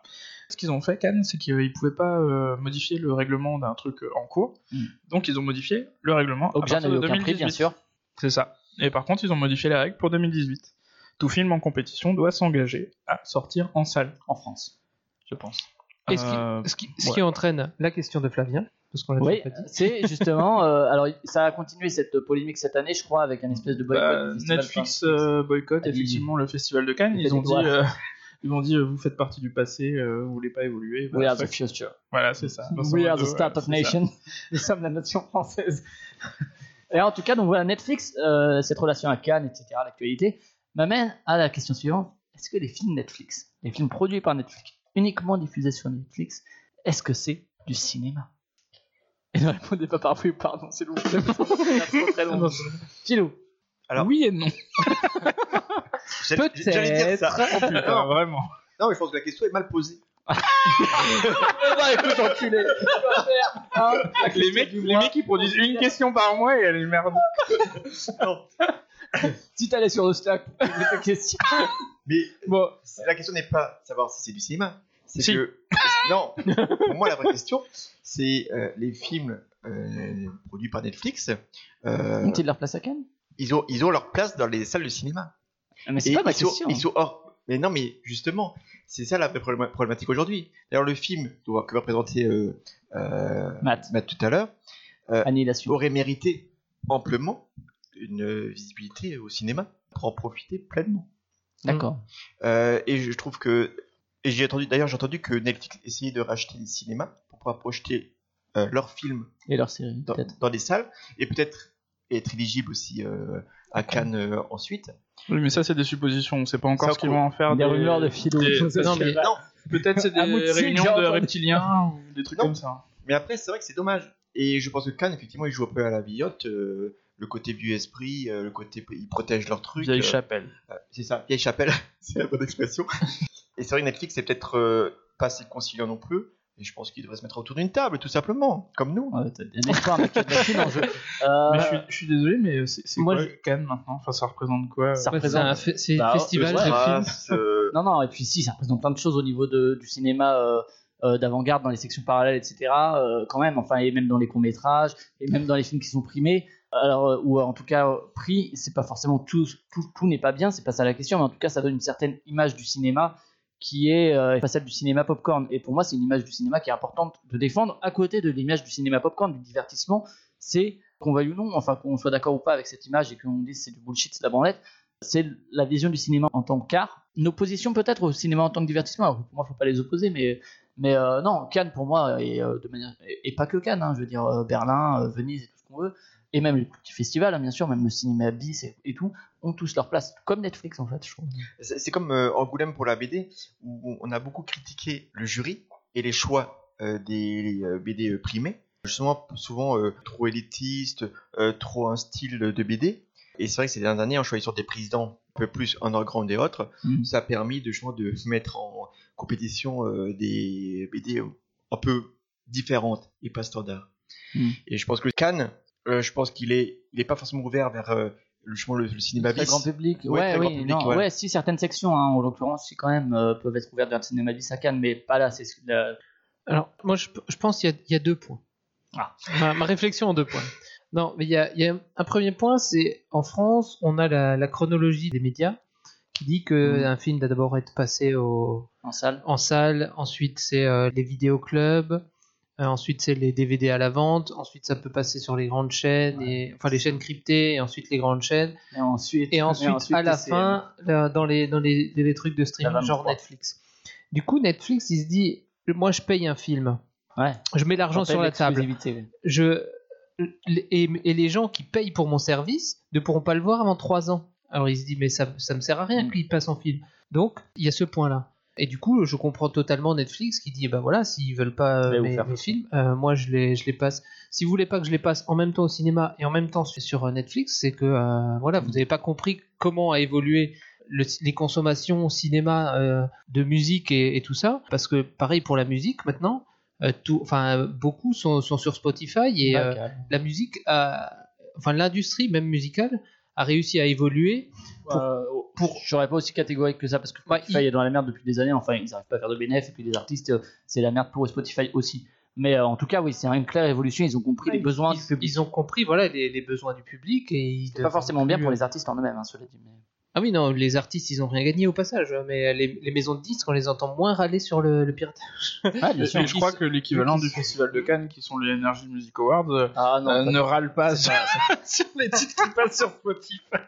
c'est pas comparable. mais- et mon deuxième point c'était l'argent que toutes les entreprises liées au cinéma reversent, par exemple au cinéma français aussi, pour le CNC et ce, ce genre de choses, que Netflix, comme il n'est pas vraiment lié au Mm. cinéma, ne, ne paye pas. Et euh, c'est aussi un point qui voulait euh, Mm. marquer aussi en refusant Netflix, en leur disant bah, payez aussi pour la production du cinématographique. Effectivement, euh, rappelons pour chaque billet euh, vendu, euh, chaque place euh, au cinéma, il y a une part qui est reversée effectivement pour le CNC pour Voilà. soutenir euh, les productions. euh, Ouais. C'est quand même euh, plein de problématiques. Hein. On veut pas toutes les maîtriser ni rien, ni toutes les aborder, mais Cannes défend quand même une certaine vision de, du grand spectacle ou du spectacle au cinéma comme, euh, comme événement particulier pour le spectateur qui n'est pas comparable à ce qu'il va vivre dans son salon face à Netflix. Alors que Netflix, moi, moi ça fait des années que je pense que par exemple Game of Thrones, qui est un truc très grand public, ça, ça serait super en salle. Et honnêtement, je, enfin, je vois pas pourquoi est-ce que les gens n'achètent pas les droits pour le diffuser enfin, chaque semaine. Je sais pas, t'as Game of Thrones qui sort, pouf, tu le diffuses le lundi euh, en salle, t'es sûr de faire ça le con presque. Enfin, j'imagine, tu vois, dans les grandes villes. Ça Voilà. coûte cher le cinéma. Oui. ouais, non, mais je- honnêtement, euh, en plus, ça fait un peu, un, un peu hipster comme ça. Je suis sûr que ça fonctionnerait comme modèle économique. Après, très TriviaDvisor, mon, mon second Mais après- conseil startup. Mais après, euh, les séries Netflix, est-ce que c'est des vraies séries télé? Parce qu'ils passent pas non plus à la télé. euh, La, enfin, ils passent pas, oui. ils passent pas sur des sur des chaînes. euh. non, la, la différence après, c'est l'expérience cinéma. La série que tu la regardes sur ton écran. Alors, on peut se poser la question par rapport à la- au visionnage sur smartphone et compagnie qui évolue aussi. Mais le, est-ce que Netflix c'est du cinéma? Bah, Ça reste un, un film. Tu peux le, le C'est un film, projeter. mais est-ce que c'est du cinéma? Bah, eh, ça dépend de ta définition de, de ça, cinéma. t'as- t'as des Est-ce actions, est-ce entre- que Est-ce parce le- que les films, ça, les films, ça. mais même les films de, de Cannes, toi, est-ce que tu vas les voir au cinéma ou tu les regardes sur Pas ta télé? nécessairement, mais Bah, tu vois, le fait bah, qu'il c'est- passe, c'est qu'il pareil. soit produit pour le cinéma, etc., et donc pour une, une certaine expérience aussi, un visionnage à- avec un grand écran, avec du son, etc. a- ça dépend des cinéastes. Il y en a qui, qui, font leurs films dans ce sens-là, c'est-à-dire que on on a parlé par exemple sur euh, La famille Tenenbaum, euh, on parlait du fait qu'il y a certains détails, etc., que sur ton écran de smartphone tu vas pas voir, quoi. Enfin, et, alors que sur grand écran aussi, c'est fait pour peut-être l'expérience totale, qu'elle soit euh, à ce niveau-là. Honnêtement, on- moi je me fais un peu l'avocat du diable. Pour moi, oui, c'est du cinéma parce que quand on voit certains cinéastes, notamment qui se sont appropriés le média, que ce soit série ou télévisuel, Oui. euh, on peut parler de Mm. Fincher pour Mindhunters, on peut parler de, ben voilà, enfin les, les deux exemples de l'an dernier, Bong Joon-ho et puis euh, et, euh, et Noah Baumbach, c'est des, des réalisateurs euh, talentueux, etc. Donc en fait, il- il- ça reste de la grammaire cinématographique qu'ils mettent en place. Euh, Oui, mais parallèlement à ça, il y a aussi des réalisateurs qui sont un peu peinés de voir que bah, ils font un film et en fait il va passer sur Netflix donc il sera pas diffusé au cinéma. Euh, Il y Ça, a c'est des leur- réalisateurs qui le vivent mal aussi. C'est leur ego, ça, qui en prend juste un coup. Non, c'est Oui parce qu'ils sont aussi peinés pour le spectateur parce que Oui non. ils, sont- ils se disent putain moi j'ai fait ça j'espère que le spectateur il va s'en prendre plein la tronche. Et finalement il va être réduit à regarder ça sur son écran. Alors heureusement on est dans le manoir chute où il y a une salle de cinéma etc on peut regarder les films en grand. Mais non mais euh, même sur la télé ou quoi ça a pas le et puis aussi l'isolement le- la salle noire etc c'est tout un rituel que je pense Et des- fait de payer peut-être ton popcorn 10 peut-être vieux, hein. peut-être vieux, peut-être vieux, mais qui est en tout cas défendu par le festival de Cannes et que je comprends aussi, tu vois. Enfin, c'est c'est une certaine vision de- d'une expérience cinématographique. C'est pas juste regarder un film. C'est l'expérience effectivement de. Et c'est ça qui est vraiment important. Alors ceci dit, par exemple, il y a des films euh, parfois euh, français euh, qui finalement n'ont n'ont pas euh, n'ont rien de visuellement euh, euh, intéressant. Et on pourrait se dire, mais c'est d'ailleurs ce que je me dis moi, je, je vais pas aller au cinéma le voir parce que euh, pour moi ça ne m'apporte rien euh, de le voir au cinéma. Bien sûr, ouais, moi ça dépend aussi des films. Il y en a certains que j'aime, euh, je me dis, euh, ah punaise, j'aimerais bien le voir sur grand écran ou pas. Mais Après, c'est oui, après, au-delà de, de le voir sur grand écran, c'est est-ce que je veux le voir tout de suite Mm. ou dans ou dans trois ans ou dans six mois quand il sortira en DVD ou? Voilà, c'est il y a, y a ce il y a ce truc là et combien t'es prêt à mettre dans, dans le visionnage Bien sûr. du du. Mais c'est sûr qu'avec ces pratiques-là, le prix du billet de cinéma ne peut qu'augmenter en fait. Parce qu'il y a moins de public, donc à un moment, si tu veux continuer à diffuser, tu es obligé de compenser ailleurs. Jusqu'à ce que tout le monde ait un abonnement Netflix. Quoi. Bah ouais, mais ouais, ouais. D'un autre côté, euh, les producteurs ont qu'à se casser le cul pour que ça aille pas chez Netflix et que ça aille chez eux et qu'ils le passent en salle. hein. Enfin, euh, je veux dire, sur la plan il y, a- il y a le côté théorique il y a le plan économique. Ouais, mais après il y a qui c'est qui donne les sous? Si c'est Netflix qui donne les sous, Ou euh, bien s'arranger avec eux, Netflix, ils ont, ils effectivement. ont quand même euh, eux, ils, investissent quand même. Netflix pour, euh, pour le, le cinéma et les, les séries. Euh, quand on voit tout ce qui, tout ce qui, tout ce qui sort en, en séries et, et films. euh, Et puis là, depuis, depuis quelques mois, quand même, enfin depuis un an justement, un an, un an et demi, en termes d'exclusivité, c'est-à-dire on va chercher des Mm. cinéastes justement qui étaient sur le grand écran, on leur dit. euh, alors parfois c'est justement des pièces rapportées qui n'ont pas trouvé. euh, Cloverfield Paradox, tu veux dire Non, non, mais ne serait-ce que le film dont on va parler aujourd'hui, qui n'ont pas trouvé le financement ou qui n'ont pas trouvé la distribution pour aller en scène et qui se retrouvent entre guillemets par défaut sur Netflix, ça c'est un peu plus triste. Mais parfois ils vont chercher euh, euh, du Fincher, etc. en disant, hey, viens chez nous et puis vas-y, on te laisse carte blanche, on te donne la thune, vas-y. Alors qu'à côté, euh, le, le grand écran leur aurait peut-être pas donné. Mhm. Et après, le- il y aura aussi le moyen, effectivement, comme tu l'as dit tout à l'heure, que les distributeurs ciné s'arrangent avec Netflix et disent, ok, vous Ça. le diffusez, mais on le diffuse en même temps. C'est ça, effectivement, le fait de dire non, il faut que ce soit avant au cinéma et tout, je comprends d'un point de vue euh, théorique. D'un point de vue économique, c'est complètement con parce qu'il pourrait très bien le diffuser en même temps et du coup Netflix ferait peut-être un peu moins chier. Alors il faudrait Mhm. trouver un Mais accord parce financier. que- mais- Non, mais parce que cette histoire de chronologie des médias, c'est pour faire vivre tout le monde, pour que euh, voilà, les gens qui veulent le voir tout de suite, ils vont Ouais, et le puis voir en cinéma. étaler le Donc film les sur un, plus long terme aussi. les, ouais. les cinémas et ils font de l'argent. Ensuite, c'est euh, les loueurs de, de DVD, même s'il y en a plus euh, de nos jours, mais euh, ceux qui vendent les DVD et qui refont de l'argent une deuxième fois euh, là-dessus. Et après, pour faire vivre les chaînes euh, cryptées, d'abord ils ont euh, le truc Le porno. aussi. Et du, du coup, euh, si tout le monde l'avait en, en même temps, ils, ils vendraient pas autant de DVD si ça passe en même temps à la télé ou sur. euh, Donc ça, il faut aussi voir. euh, Mais après, qui c'est qui stocke encore euh, des DVD euh, Oh, bah, moi j'en ai quelques-uns. Mais quelques-uns quoi. J'en ai pas grand-chose. Et j'en achète très peu, ouais. Ouais, j'en achète plus non plus. En tout cas, parce ouais. que tu as, le DVD, mais est-ce que tu le regardes plus ou, ou pas Enfin, Ah non, je le regarde pas plus. En plus, Tu vas vois, faire l'acte de, de, de lancer le DVD, etc. D'ailleurs, tiens, vous consommez comment Netflix? Vous vous avez sur quoi? Sur une box, sur la télé directement, sur le net avec un Chromecast? C'est euh, bah, soit sur la télé, soit sur euh, l'écran du, du PC qui est presque une télé. D'accord. Ou bah, bah, des fois sur mon téléphone aussi. euh, Ouais. Pour certaines séries. euh. Ouais, toujours sur la télé. euh. De la dame dans YouTube. Non, non. non, ça c'est mon ordi. non, non, euh, euh, euh, on va dire euh, le cinéma, le- les films, toujours sur l'ordi. Par contre, C'est ouais, grâce à ta box Hein? Ou c'est grâce à ton abonnement internet? Je suis curieux parce que moi j'ai pas Netflix. Et, euh, et c'est pas proposé par la box SFR par exemple, ni par ma télé. Du coup, je suis obligé de Mais- regarder sur Non. l'ordi. Mais je ne non, mais les box, je crois que. Mais, C'est- un abonnement à part, hein, c'est vraiment l'abonnement de Netflix euh, que j'ai. Que, que, que j'ai. Et euh, par contre, euh, oui, le. Non, mais la box, mais même la Freebox, elle le propose pas non plus, euh, Netflix, de, ouais. de base. Parce qu'ils sont plus avec. euh, Ouais, voilà, Canal, euh, tu. SFR a, leur- a son propre truc vidéo. Tu vois, donc, euh. Bah, la, la, pas la- proposer. la PS4, si, parce que j'ai la PS4. Ouais, qui, Oui, après, elle, la elle propose PS4. effectivement La l'application. huitième génération. Moi, j'ai sur, la les ouais, récentes, donc, euh, sur les télés récentes aussi, t'as des applications directement D'accord. Netflix. Voilà, sur les téléconnectés. Android. euh, D'accord, ok.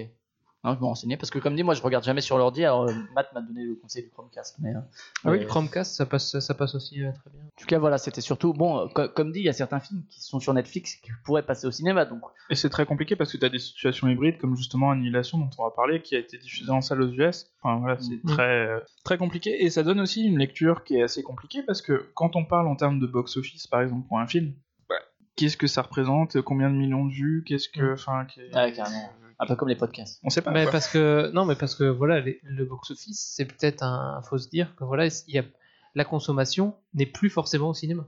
Hmm. Donc le, est-ce que le box-office vaut toujours Ouais, euh, sou- souvent d'ailleurs, les chiffres et, les- et la rentabilité d'un film n'est plus calculée tellement sur le box-office. Ça peut être rentable dès le box-office, mais il y a aussi toutes les ventes de Blu-ray, DVD et euh, visionnage, etc. euh, Mm. en Les VOD peluches, notamment. C'est ouf d'ailleurs de voir quand même ouais, co- comment est-ce que le- cette consommation a réussi à se démocratiser. quoi. Alors qu'il y a 10 ans de ça, peut-être ah, 12 ans, c'était avant l'arrivée de hein. Netflix surtout, c'était ouais, la VOD ça marchera pas et tout. Et ça Bah, Netflix, au départ, débit, hein. euh, C'est aussi le débit, la qualité du débit euh, qui s'est euh, démocratisé qui est- euh, partout. euh, la Le euh, c'est démocratisé.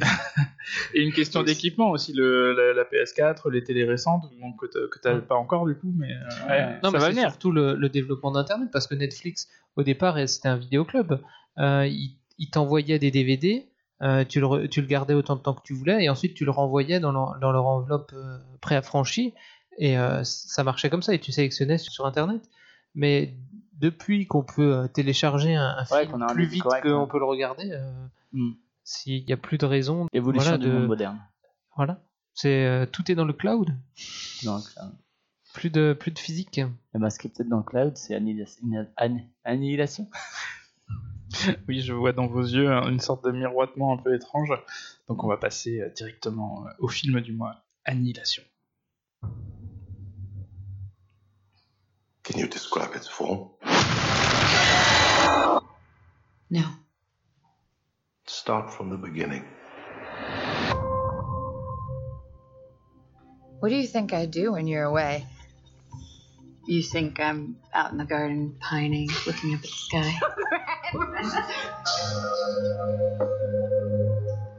Why aren't you here? I gotta leave a day early.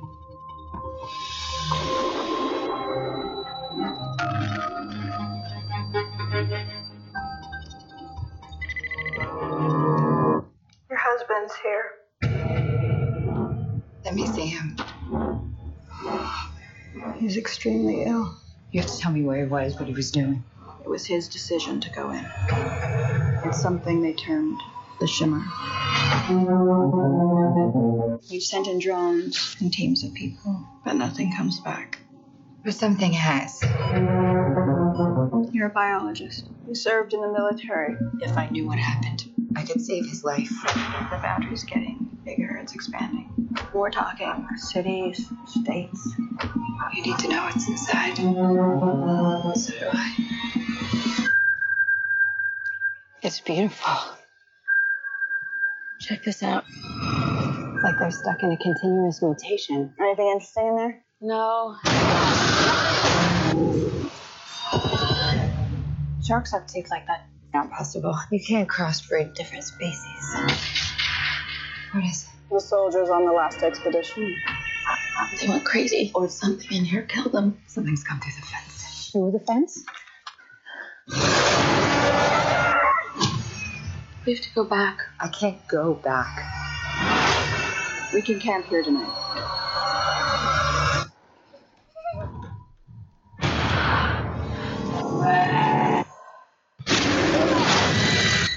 Destroying everything. It's not destroying. It's making something new.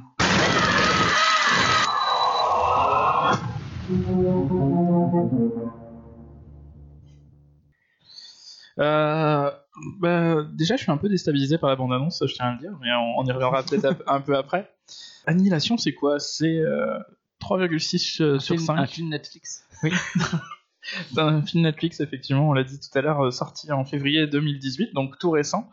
C'est euh, 3,5 euh, sur 5 sur Rotten Tomatoes. C'est euh, 3,3 euh, sur 5 sur euh, Allociné. C'est euh, 6,2 sur 10 sur Sens Critique. C'est pas, c'est, pas fou tout ça. Alors, c'est un film adapté euh, d'un livre qui s'appelle lui-même Annihilation et qui a La été écrit. hein. Ouais, t'as vu Et qui a été écrit euh, par euh, le dénommé Jeff Vandermeer. Euh, je ne sais pas si ça se dit autrement, mais j'en suis désolé. Il est belge. C'est, c'est très possible. En fait, ce qui est intéressant là-dedans, c'est que c'est un livre qui sert de base, et donc c'est vraiment une inspiration parce qu'Alex Garland, il a voulu l'adapter en ne le relisant pas. C'est-à-dire qu'il a voulu garder l'image qui s'était fait du livre. Donc c'est très Il l'avait lu au collège. Non, parce Voilà. que c'est un livre qui date de la même époque, euh, enfin de, de, de, C'est la même époque que le début de l'écriture du scénario et du tournage. Et c'est une trilogie, euh, en fait, c'est trois romans. euh. Trois romans, Ouais. exactement. Tu les as Jeunesse lus peut-être? Non, non, j'ai pas eu le bonheur de le lire. Ah, malheureusement. La jeunesse. Hein. Non, je crois pas. non. je crois pas. Alex Garland, c'est qui? Bah, C'est euh, un homme qui a étudié l'histoire de l'art à l'université College School, puis à l'université de Manchester, et euh, qui a écrit en fait un, un- un premier roman. À la base, il était, euh, il était romancier. Qui a été adapté, c'est euh, La plage en 1996. Avec Leonardo. Leonardo DiCaprio, The Beach. Alors, il a écrit aussi le scénario de 28 jours plus tard, De Danny. Danny Boyle, ainsi que celui de Sunshine, de Danny. Boyle, Boone. Sunshine par Danny. Sunshine Oh, yeah. Boone, ça doit, ça doit donner- Sunshine chez les ch'tis. On voit qu'il est, qu'il est, qu'il est très euh, investi là-dedans. Il a aussi coécrit le jeu vidéo euh, Enslaved, si ça vous dit quelque chose. Pas joué, mais euh, je suis curieux. On C'est est des mecs qui ont fait le Blade, je crois. Donc euh, voilà, c'est quelqu'un d'assez d'assez jeune, dynamique et euh, intéressé. Un start-upper en puissance. intéressé par les, les, les, les process créatifs, même récents, type euh, jeux vidéo, ce qui est, ce qui est, ce qui est pas tout à fait commun chez, chez les grands réalisateurs d'aujourd'hui. Un grand réalisateur l'est-il? Il a en tout cas fait donc le scénario de 28 jours plus tard. Il a fait euh, Ex Machina. Je ne sais pas si. Vu J'ai Ah, vu le vous 2. l'avez vu J'ai vu le 2. Le 2 7. Ouais.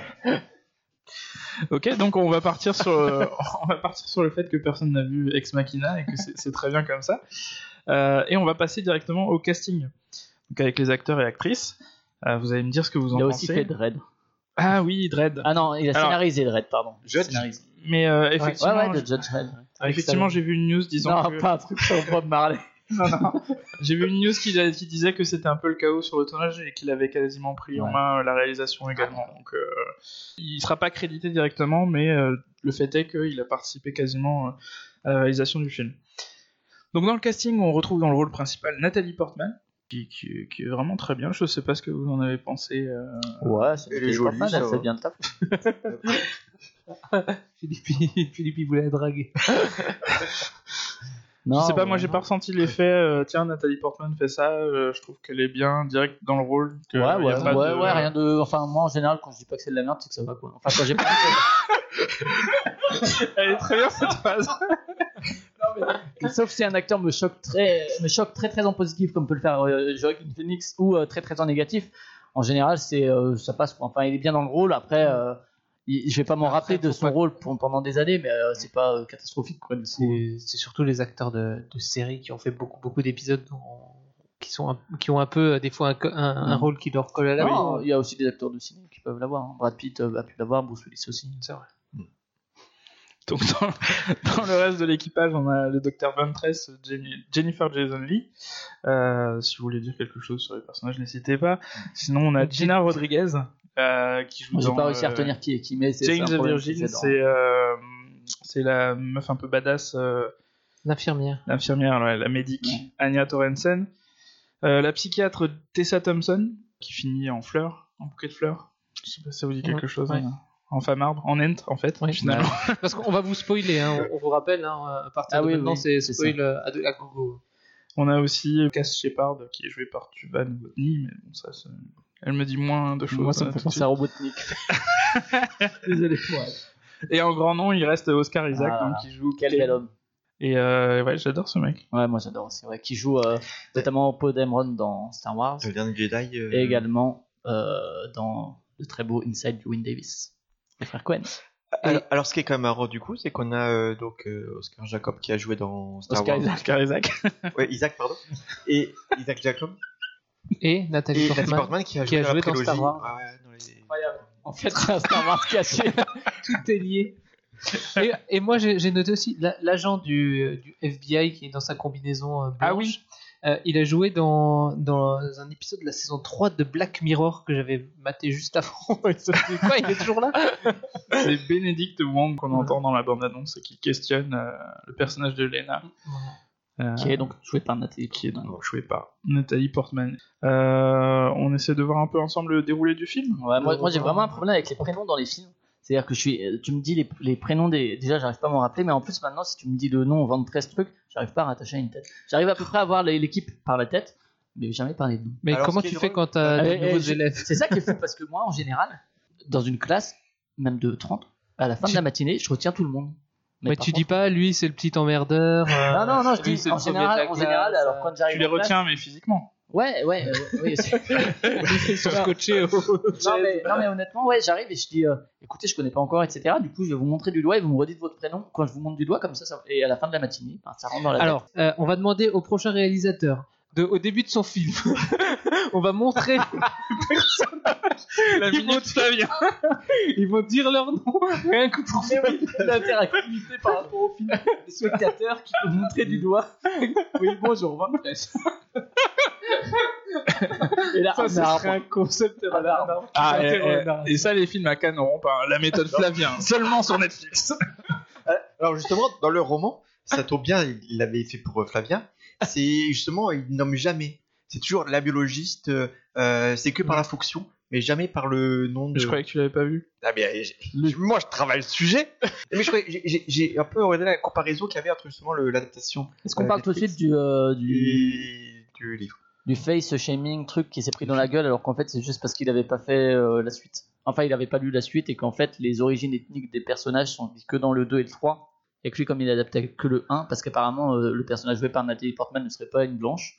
Et euh, Ah ouais ça Ah, lui a été mis un peu vu. dans la tronche, mais euh, lui il a répondu en disant bah oui, mais en fait Mais moi j'ai un- commencé à adapter après la lecture du 1 et dans le 1 on ne dit rien dessus, donc j'ai juste pris des actrices qui me paraissaient correspondre Mais à il y a peu un près casting au- quand même un peu plus. Enfin, ils sont pas tous oui, blancs. Oui, vois. mais ça, ça colle pas au personnage du livre malgré tout. Enfin, de la suite du livre en tout cas, puisque l'ethnie d'origine des personnages n'est dévoilée que dans le 2 et le 3. Pourtant, il me semble avoir vu des features, des, des petites choses avec euh, à la fois donc euh, Alex Garland et euh, le mec qui avait écrit le Ah, bouquin. mais c'est pas lui Donc, qui lui a mis dans la gueule, c'est Twitter. Non, mais je veux dire, on aurait pu éventuellement lui dire, lui souffler à l'oreille. Ah ouais, mais peut-être que le mec qui écrit les bouquins avait pas encore commencé le 2 et le 3 en fait. Ou était suprémaciste. Peut-être aussi. Donc je voulais venir au déroulement. on va essayer de revenir plus sagement au déroulé. Donc, euh, le ba- de base, le récit dans le film, il est un peu déconstruit, mais si on suit la... un petit peu. Ça va. Bah, déjà, on commence par un spoiler. Parce qu'on commence par la fin. Euh, plus Ouais. ou moins. Enfin, on, Moi- moi, on sait qu'elle va revenir, tu vois. elle- elle- donc, on- Ouais. déjà tout le long du film, on se Moi, dit, bon, bah, il va pas lui, elle va pas mourir. hein. J'ai eu un espoir, enfin une idée que je vous partage. c'est j'aurais Si le- j'aurais bien vu le film raconter sans qu'on voit jamais l'expédition. Avec juste euh, les, les entre guillemets les flashbacks. C'est-à-dire ju- juste avec la scène, le- les relations, etc. juste.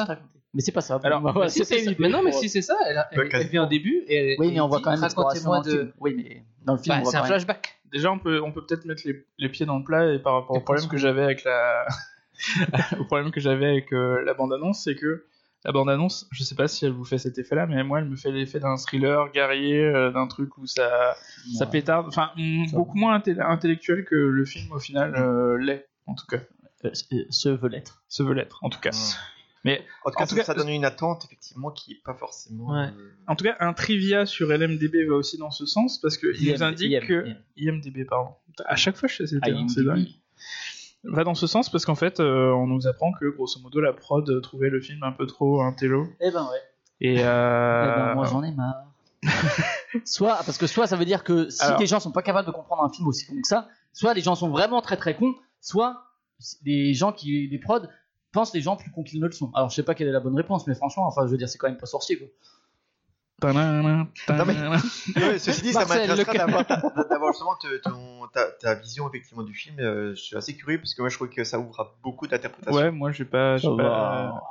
En tout cas, les mots des producteurs étaient too intellectual, Bah ouais. too complicated, too il est, trous il est- blancs, quoi. il est ca- il est catégorisé dans horreur dans le Ouais, bon ça, ça, ça, ouais. je peux le comprendre. Il y a, il y a quelques Oui. passages qui peuvent faire un peu flipper. léger. Mais tu vois, tout à l'heure, Dédé, tu disais, euh, tout de suite, on, on voit que euh, elle revient. Et ben, il y a une polémique sur le fait qu'elle revient. On sait, est-ce que c'est elle qui revient vraiment Non, mais on- ça, va, ça va être comme les polémiques autour d'Atoopy d'Inception, alors que Osef quoi. Je suis d'accord avec toi. je dis juste que, je dis juste que l'élément qui, au final, on se dit, euh, on est sûr Ouais. d'à peu près, à peu près de ça. En fait, on, on Ouais, pas. mais parce qu'on en a rien à foutre. Je suis d'accord avec toi. Et du coup, Donc, elle, elle revient, on apprend qu'elle était partie en expédition. Pourquoi une expédition? Parce qu'il y a un- alors, une météorite extraterrestre qui arrive On- sur voilà. en Bretagne. avec euh, doigt, doigt guillemets qui, voilà, qui arrive sur euh, le phare de l'île de Ré. en Bretagne. Alors, sur un, un- un phare. euh, Ce qui n'est pas dit. Louisiane, hein, je crois, Louisiane. Ouais. La, la seule chose qui est dite, c'est que c'est sur le même hémisphère. hémisphère. la seule chose qui est dite, c'est que c'est sur le même hémisphère. Et en fait, euh, dans les anecdotes, euh, on apprend que euh, le tournage a été réalisé au Royaume-Uni. Donc, euh, ce n'est pas en Mhm. Bretagne, malheureusement. On est sur Ouais, c'est un tournage a priori euh, en. Moi, Vraiment ouais, sur une que- seule localité. Quoi. et, et en décor réel quoi. Euh, alors Ouais. qu'en fait au niveau de la de, de l'image quand justement on Mm. leur après de l'expédition ça me semblait vachement vert je me suis dit putain ils ont abusé sur les fonds verts et du coup en fait non. Dans alors la peut-être jungle, qu'après ouais, ouais après peut-être qu'ils ont abusé sur euh, sur d'autres trucs parce que tu peux obtenir des effets un peu fake Ah oui, il y a plein euh, d'effets. voilà sur mais euh, mais le vert de la jungle me paraissait complètement fake et en fait ouais c'est intéressant de savoir qu'ils l'ont fait en- filtre Instagram. ouais, voilà. Et donc, Euh, donc première coïncidence, euh, il tombe pas ni à gauche du phare, ni à droite du phare, il tombe mais pile poil dedans le phare. Ça va viser. hein. Euh, bah, ça, euh, il a Comme bien quand t'es aux toilettes et que tu dois viser, tu vois. Ah, C'est pareil. je- non, ouais, je sais pas. Pe- Peut-être. Ah oui, tu fais peut-être assez. et donc, ce mé- cette météorite, Voilà. Et on suppose être une météorite. voilà, et, créer un, un, un champ de un champ De de, comment il ce truc un champ Un de miroitement. Voilà, un champ de- miroitement, un champ de the- Shimmer. Shimmer. Shimmer- shimmering, Shimmer, shimmer, shimmer. qui grandit, euh, une genre de bulle tout autour du, du phare qui grandit euh, petit à petit. Et quand les gens rentrent, bah, ils ne ressortent pas. C'est bien dit. Flûte. Ce qui est problématique. Euh, Ce qui est problématique. oui, oui, ils ressortent euh, changés. Voilà. Oui, il y en a qu'un seul qui est, qui est rentré, c'est euh, le mari. Ouais, de la dame. Il y en a qu'un qui est Voilà. revenu. Et, Et alors- euh, dans quel état? Voilà. Alors il revient. euh, en... Il est pas bien. pas- Ouais, il est pas bien. Pas Et- mais coïncidence scénaristique numéro 2 que j'ai obligé de noter que sa femme, elle est biologiste spé- spécialiste Ah ouais, des, cellules. Et aussi, elle était ancienne de l'armée. Ce ce qui nous Ah, arrange bien pour la suite du carrière, scénario. c'est une carrière faisable. Hein. Je sais pas quelle est ta carrière, mais moi, avant de faire prof, j'ai fait par exemple euh, au rayon liquide de Carrefour, euh, archiviste, Guerre d'Algérie. euh, ouais, mais être cantonnier. Tu Ah, vois, voilà, j'ai mais- aussi mon petit qui pourrait servir. dans Non, mais elle est, elle est, Dédé, elle est avec un militaire, ça va, c'est c'est à peu près cohérent. Ouais, les cons, ils ont ça tendance à se rencontrer. Non, mais c'est- tous les militaires c'est- idiots qui nous écoutent. c'est un petit peu euh, bon alors on, on l'accepte parce qu'on se dit que voilà sinon il n'y a pas d'histoire quoi mais euh, c'est quand même sacré quoi sinon c'est moi j'aime bien ça Le cinéma, ça veut te raconter des histoires. ah bah oui mais Putain, j'étais en train de te laisser dans les mains le déroulé. euh, je- je t'aurais pas dû hein. Et donc ils vont tenter une, une Il a un ultime accident. Ouais, il a un problème quand même. Hein. ouais il, Zen, il va dans l'ambulance. Il saigne par l'endroit où t'es censé respirer. voilà je sais pas quoi. il, il a un genre un malaise euh, de comme un peignoir il a un malaise de peignoir vous reg- regarderez Ah. les bronzes Ouais, d'accord. ok. Et, Je l'ai pas. et du coup, il va, euh, il te mettra un petit son à un moment. Tu verras. Attends qu'il te mette le son. Mais euh, du coup, oui. Donc lui, il est emmené dans l'ambulance parce qu'on voit leurs mains qui se touchent et puis il y a un peu de sang et tout à travers le verre, blabla, truc.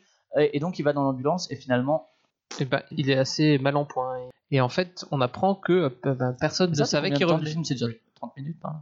Ah non, Non, non, c'est bien. ouais, ça- ouais, va c'est tout, au début. hein. Et donc, la- sa femme, elle, le- elle le suit dans l'ambulance et il l'emmène donc dans le- la base euh, adjacente euh, Le au problème- miroitement. Non, bah, le problème c'est que l'ambulance a 5 étoiles dans GTA 5 et Ah qu'ils oui. sont arrêtés par l'armée. Ah oui, c'est vrai. et effectivement, de Carjacking. l'armée, ils l'amènent, Carjacking de euh, l'armée. ils l'amènent dans, le, dans la base qui se trouve à côté du miroitement. Voilà. Yes. Et le mec est dans un coma profond, Voilà, plus hémorragie jusqu'à la fin. grave. Elle, par contre, elle se réveille parce qu'elle a été anesthésiée pendant son transfert. Et après, on n'en sait pas plus jusqu'à la fin, en gros, de ce qui se passe pour Oscar Isaac, quoi. Ouais. Et du coup, en fait, elle se tape l'incruste dans L'expédition. l'expédition Uniquement suivante, féminine. une- uniquement féminine. Pourquoi ça? Parce qu'avant, ils ont envoyé des mecs, ça marchait pas, c'est ça? Ben, peut-être. C'est pas vraiment expliqué, mais. euh, coïncidence ça. scénaristique incroyable. Non, c'est- c'est pas impossible. S'ils ont essayé d'envoyer que des mecs, ils essayaient d'envoyer euh, en se disant. euh, Non, mais ils ont envoyé surtout beaucoup de militaires. Là, ils Ah envoient oui, des scientifiques. Oui. Et, euh, euh, il y a notamment aussi un psychologue et une psychiatre, donc tu peux te dire que ils- voilà. double psy. à un moment elle le dit, euh, la badass euh, dans le film, elle le dit même deux fois, elle le dit, euh, il y, a deux- il y a deux hypothèses, soit ils se sont fait tuer par quelque chose, soit ils sont devenus fous et ils sont entretués. Donc euh, il y a peut-être une recherche de ce côté-là. Mais bon après, euh, Ouais, ouais, c'est possible. Et donc, elles vont rentrer dans Et là, on cette rentre dans bulle. Predator. Et là, Ouais. et, et là, Ouais, c'est le drame. Parce qu'après, donc, ils partent en expédition vers le miroitement. C'est le Ouais. chapitre 3, The Shimmer, non Chapitre 2. ouais c'est ça. Et donc, ouais, euh, ils partent, et puis là, ça tourne à Predator un peu dans la jungle avec euh, des grosses bestioles, des crocodiles un peu chelous, et puis aussi des espèces d'ours qui te bouffent un peu partout, et aussi des serpents dans les ventres. Il n'y a pas que du chelou, il y a des choses aussi très belles quoi. Ouais, non, non, mais chelou, Ah, je, veux dire. Enfin, euh, pas chelou là, tu donnais que le côté sordide, mais euh, Voilà, Ouais, en fait, là, c'est oui, l'histoire. ouais, il y a et, des petites espèces de et à la fin, qui- bah, on, fera la fin peut-être plus tard. Mais voilà, il y a, après, c'est leur chemin vers, euh, vers ce la rédemption. Et on se rend compte qu'à peine arrivé, déjà, euh, c'est le bordel parce que euh, ils se rendent compte qu'ils ont épuisé 5 jours de vivre et qu'ils ont aucun souvenir entre le moment où Ce ils qui ont est passé dit depuis le début, le on entend dans la bande-annonce, enfin, je sais plus où elle dit, le mec lui dit Mais vous pensez être parti combien de temps? Vous aviez que deux semaines Oh, bon, on est parti quelques semaines, maximum un mois, deux mois. Ah non, vous êtes parti depuis un an ou un truc comme Ouais, ça. c'est ça. Et euh, même problème qui est arrivé à son mec d'ailleurs. Oui, tout à fait. Une distorsion du temps, euh, un truc très étrange qui se passe. Et donc, J'ai l'impression que vous avez le même effet. non, et des, des- c'est là où on peut peut-être parler aussi justement du côté cinéma et que ça aurait été fait pour le cinéma. C'est vrai qu'il y a quand même peut-être un peu facile, moi je trouve, mais des jolis plans quoi, avec tous ces effets de miroitement et tout. Notamment la scène, la- ouais, même la scène où le météore arrive, la météorite, je sais plus si on appelle ça un météore, euh, arrive Mm. sur le sur le phare, c'est assez assez réussi quoi visuellement. Et où- Scientifiquement pas, parce qu'un truc qui a. Il y a, ça. il y y a plein de trucs, Mais- tout- toute la ville est, du rasée. coup, ouais, euh, je trouve ça, c'est vrai que c'est des images qui auraient peut-être mérité d'être vues sur grand écran pour le coup. Mais même Ouais, tout, c'est tout- fabuleux. tout- tout l'univers finalement euh, qui, qui est euh, transformé, en fait, dans, dans Ça- ces zones-là, dans cette ouais, zone-là. Ça dépend des scènes. Il y en a qui rendent aussi bien sur télé que pour moi que sur grand écran les scènes plus action, mais les scènes un peu plus posées. Je trouve, tu vois, la scène avec le croco, par exemple, Osef, que je vois un croco sur un grand écran ou pas. Par contre, Quand les tu scènes. vois euh, les, les arbres si. qui interrompent la narration. euh. Non, mais si, les- non, mais il y a quand il y a les petits cerfs qui gambadent, là, on parle. Oui, cerfs, oui, non, a- mais tout- toutes les, les scènes nature euh, où la Ouais. nature a repris ses doigts, Ouais. euh, Et les plantes aussi, euh, finalement, euh, euh, tout un univers euh, euh, différent, Mhm. extraterrestre, on dirait presque. Ah, c'est. Euh, la nature qui a muté, Ouais. la vie en général qui mute dans euh, cette euh, zone. Mais si, justement, ce que tu disais, Flavien, sur les, les scènes d'action avec le, le crocodile, là, euh, Ouais. super chelou, c'est cool à voir au ciné aussi, ce genre de Ouais, moi ça, ça fait me. plus peur au ciné. Ouais, moi c'est pas le. Quand t'as genre- le, les bruits de le clapodido euh, chelou en Dolby Surround, euh, Oui, l'am- l'ambiance, l'ambiance sonore, je pense qu'elle est importante, puisqu'il y a quelque chose de vraiment oppressant, puisque Mm. moi c'est ce que j'aime dans, dans ce type de film. Sauf quand c'est- il y a l'ukulélé qui vient pour faire un peu film indé. Mais oui, c'est vrai, il y a les deux. Il y a, il y a de la, il y a de la techno bien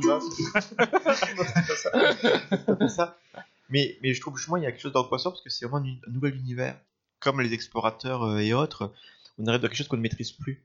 Mhm. Et il y a quelque chose de très angoissant dans ça. Tout aussi, je pense, la- le côté classé dans le côté horreur, euh, Mm. euh, on pourrait Ouais. dire ça aux enfants. Mais je pense qu'effectivement, euh, l'expérience cinéma aurait été intéressante.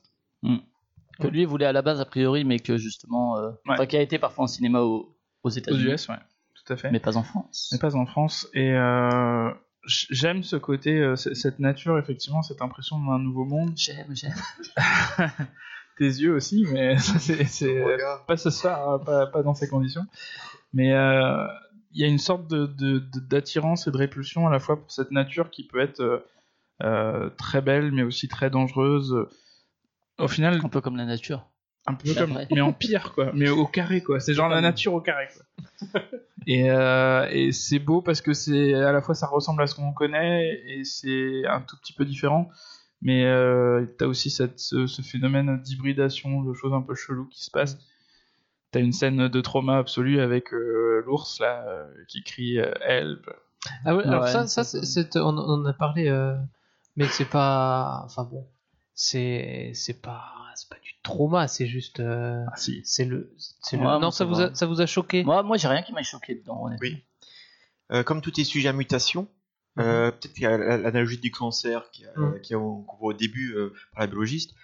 Euh, finalement, euh, tout est possible. Mhm. En fait, tout peut arriver. On dirait une campagne de Nicolas Sarkozy en 2000. Non mais, c'est- non mais moi le, le help je l'ai je l'ai plutôt euh, vu comme l'ours qui, qui demande de l'aide qui voudrait Ouais, euh, on s'en on s'en Ah fout non, aussi non, un peu. c'est mais- exactement la voix de la personne qui l'a bouffé justement. Il Ouais, mais pareil, euh, Osef. Non, bah non. Bah, moi, Osef, franchement, le mec il dit help, soit c'est de la, soit c'est les, les nanas qui déglinguent, soit c'est un mec effectivement qui s'est transformé en truc, Quand soit c'est juste un ours qui dit help parce qu'il a acquis le sens de la parole, mais en fait, quand les fleurs reprennent la structure physique des humains, quand, la, quand les cristaux de sel ou de je sais pas exactement ce que c'est, près du phare, euh, commencent à reproduire la, la forêt, euh, non, ça fait partie de l'univers. Ouais, de- mais- ouais, de mais ce, je- enfin- ce truc. Ouais, moi ça m'a rien. euh, Ça m'a pas questionné sur quoi que ce soit en fait. Enfin, ou bien si, mais c'est tellement évident tout que. Osef, quoi. Enfin, il y a vraiment rien qui m'a dit, fait me poser des questions et me dire, oh attends, mais peut-être. Enfin, En j'en fait, ai- t'as accepté, t'as accepté l'univers. Ouais, en et fait, puis quand j'en ai rien à... enfin, j'en ai rien à foutre. Je veux dire, moi, l'univers, on me le propose, pourquoi est-ce que j'ai à me questionner dessus? Ça sert à quoi? Et Bah- parce que t'as quand même une. euh, alors, c'est, c'est, c'est vain ou non, là en l'occurrence, elle n'est pas, mais t'as quand même une quête de savoir ce qu'il y a au centre. euh, Mais alors, oui. tu, tu commences à ouais, mais, interpréter. ouais, mais, ouais, mais du euh, coup, ça me touche pas en fait. Moi, en tant qu'humain, moi, euh, de- moi de, le moi de, de mon monde, là où par exemple un film comme Tree of Life ou quoi va te questionner toi sur ton rôle d'humain, sur ton rôle. Toi, euh, tu t'es pas dit comment j'agirais à leur place? Ah non. L'empathie avec les Ah non, personnages. tout. Non, parce que Oh, je m'en fous. il y a des trucs euh, qui sont. Parce que c'est fictif, en fait. M'en euh, euh, mais tu vois, t'es pas, t'es pas impliqué. C'est euh, Bah, les, les plans, parce que quand même, pourtant, à Alors, la base, a- après, on voit que, que même eux sont, sont modifiés génétiquement. Mais je pas. Enfin. On se sent pas. Ouais, on se sent pas vraiment. euh, je rejoins Flavien. Putain, je rejoins Ah. Flavien. Euh, Non, on, aussi se sent, empathie, on, se sent pas. On se sent pas. ah, pourtant, elles arrivent avec des, des thématiques euh, très Ouais, bah, la thématique et, de euh, oh là là, on va surmonter notre deuil en allant dans le truc. Bah, ouais, non, mais c'est bon, du cinéma depuis des centaines d'années et qu'ils n'ont mieux raconté que ça, quoi. Je veux dire. Bah, là, Mais- t'as quand mais- même un schéma où t'as chacune qui le vit différemment. T'as celle Ouais, qui. ouais, euh, ouais, mais bon, enfin, c'est qui a des, des choses vues et euh, revues et revues et leurs réactions. Mais euh, c'est c'est comme Premier Contact, je veux dire. C'est- les mêmes thématiques un petit peu traitées différemment avec un peu de langage en moins, mais c'est tout le même truc un peu lourdeau. De, au- en plus, on va te mettre en flashback avec des images un peu sépia et de la musique un peu à la guitare acoustique, et puis te faire un peu. Alors qu'on s'en fout en fait que, de ce qu'elle a vécu avant avec son mec, on a compris qu'elle était triste et tout, et qu'il lui manque, et puis que Mais son attends, voyage a transformé et tout, mais. Ouais, ok, mais on n'a pas besoin les- que tu nous montres des images comme ça pour le comprendre. Les flashbacks, ça, ça permet d'avoir deux scènes de sexe, euh, alors qu'ils sont jamais ensemble, le mari et la femme. ouais, bon. Et il y a quand même eu deux scènes de sexe, euh, dont De- un adultère. mais ouais, voilà. Ah, mais moi, moi, à la limite, ça, ça me dérange pas plus. C'est juste que les scènes de flashback sont inutiles à part pour appuyer un propos qu'on a déjà bien compris parce que tu le montres de manière assez peu subtile et que finalement, oui, la thématique de oh là là, euh, déjà la thématique du double, etc. Ok, on a compris, merci. Et la thématique de finalement tout ça n'est qu'un rêve et puis finalement elle fait juste ça pour surmonter son deuil. C'est pareil, c'est traité de manière aussi subtile que dans Premier Contact, quoi. C'est euh, c'est bah, vraiment des gros sabots. Ouais, Mais peut-être que si, peut-être que non, mais en fait, on s'en fout, quoi. C'est juste les, les sept manières de surmonter le deuil, euh, ok, quoi. D'accord. Non, non, en fait, euh, je, enfin, euh, alors c'est vrai que les personnages sont pas forcément très fouillés. Mais je m'en fous, ça, à la limite, des non, archétypes, je mais m'en contente, quoi. et, et qui fait qu'on euh, on peut ne pas avoir d'empathie pour eux, surtout qu'ils pour beaucoup ils disparaissent très vite. Mm. Euh, donc pas vraiment intéressant. Et les scènes effectivement qu'on a, les flashbacks, ça sert pas forcément au Mm. propos. Euh, mais c'est vrai que moi j'ai vraiment été, je, je me suis laissé porter par le film en fait, par cet univers mystérieux et savoir finalement jusqu'où ça allait, qu'est-ce qu'ils allaient découvrir, me laisser surprendre. Mm. Bah Matt, je, je te laisse continuer. euh. Mais non, mais c'est beau quand tu parles. c'est plus Non, mais que quand Dédé ou Flavien parlent du film.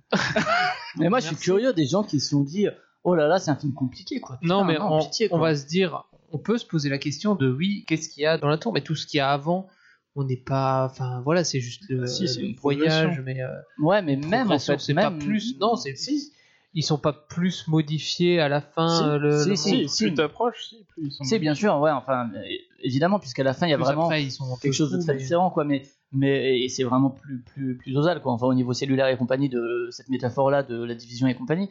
Mais moi, ça arrive pas à me- m'intéresser et j'ai pas un- la curiosité de me dire, tiens, comment ça va finir? Malgré le twist final, que, un truc que je déteste en général dans les films quand c'est mal fait. Mais là, euh, non, moi, j'ai pas eu cette curiosité-là. Et puis, euh, même si l'univers, encore une fois, il a, il a des jolis trucs et tout qui. Mais euh, juste, ouais, c'est un univers, quoi. Mais ok, mais raconte-moi une histoire dans cet univers. Et puis, et puis si tu veux me raconter, me faire parler de l'humain, fais-le bien, quoi. Juste euh, parce que sinon, si tu. Mais il parle pas que de l'humain, justement, il parle de- d'espèces vivantes. Oui, de l'humain, du vivant, ce que tu veux. À travers cet Mais- alien. Parce que si tu le vois que comme un rêve et que si t'en as pas une, euh, Ouais, mais c'est une quoi, le- interprétation. euh, c'est quoi le message? Mais il n'y a pas forcément de message. Euh, Si, tu vois. Si. Ah, Non, moi, mais j'ai pas, moi, j'ai pas vu le message. Oui, hein. mais moi, j'ai pas besoin d'un message dans un film pour qu'il me plaise, je veux dire. Non, mais d'accord. Non, mais il y a un propos. euh, Bah, le propos, c'est que. Ouais, mais euh, le. pro- Ouais.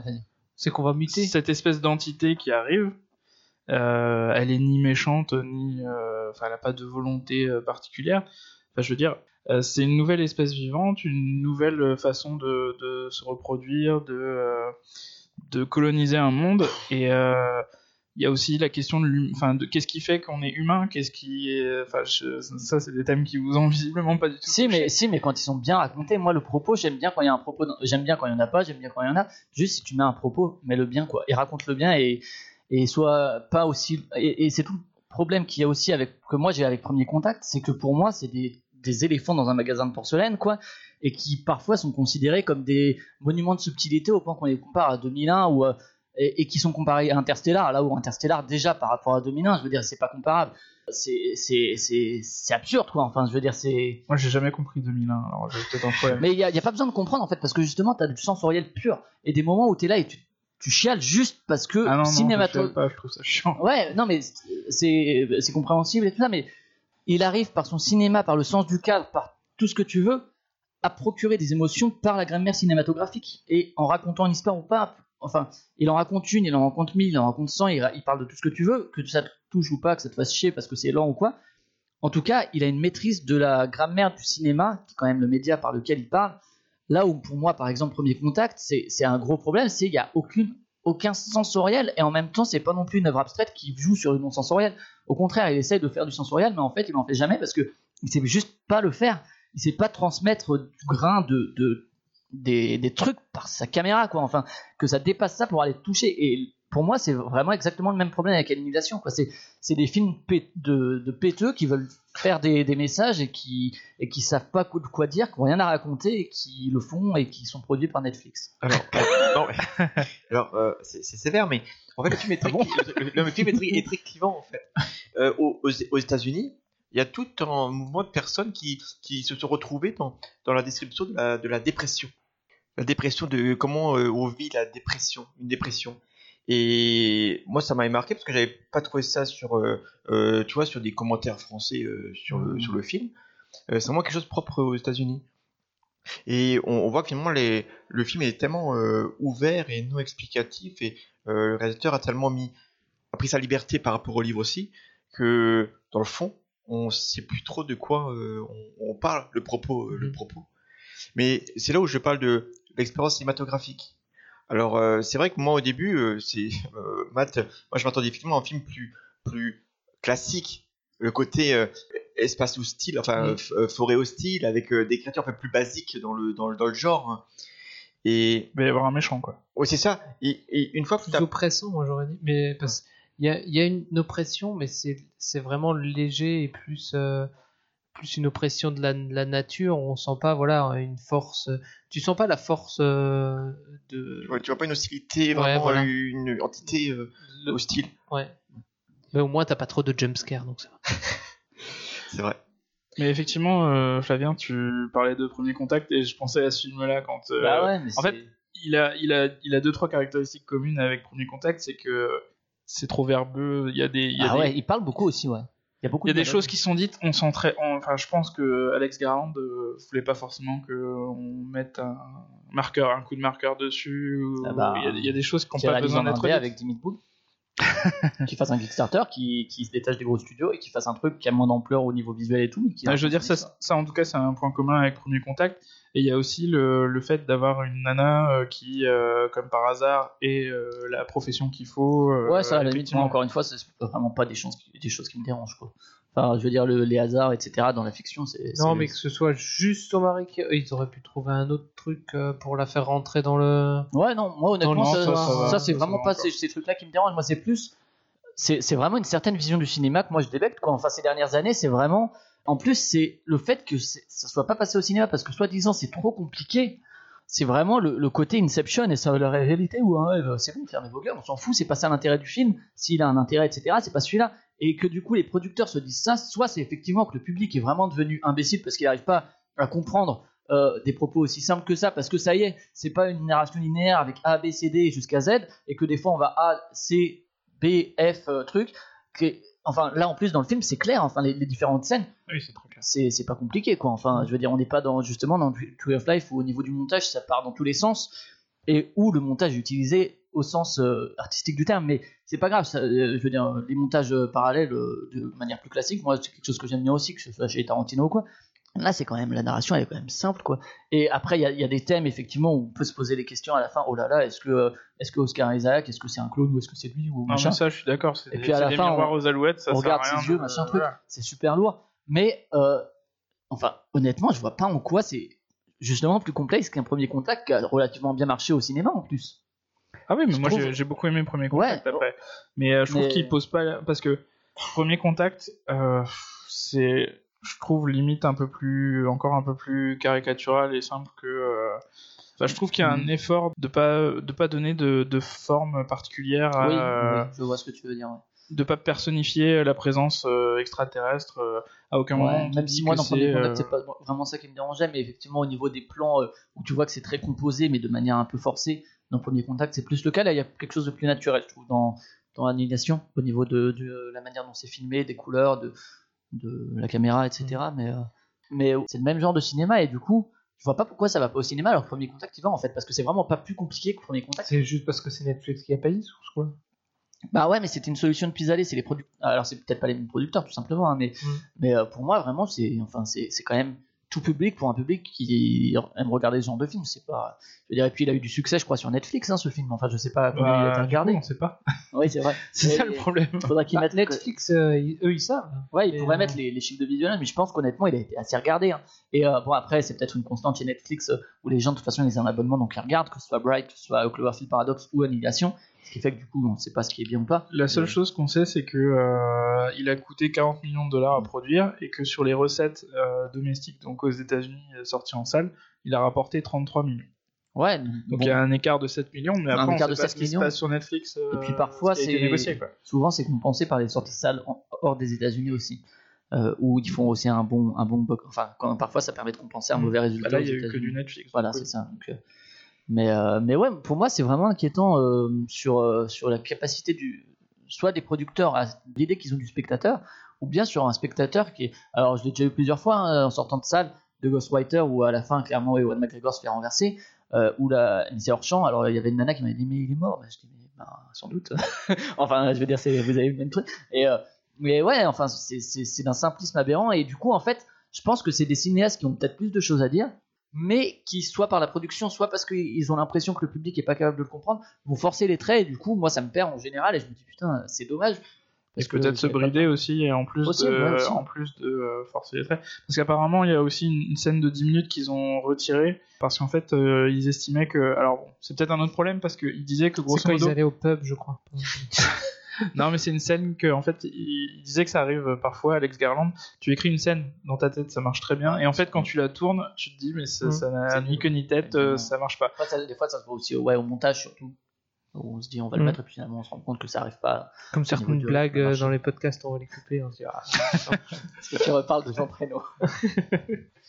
mais, ouais, non, mais c'est, dommage. Mais est-ce que, est-ce que vous allez. Enfin, du coup, peut-être toi, Philou, plus, mais est-ce que vous allez retenir quand même des plans, des choses, Ouais, des des, plans, atmosphères Ouais, des, des des- plans, ouais, mais.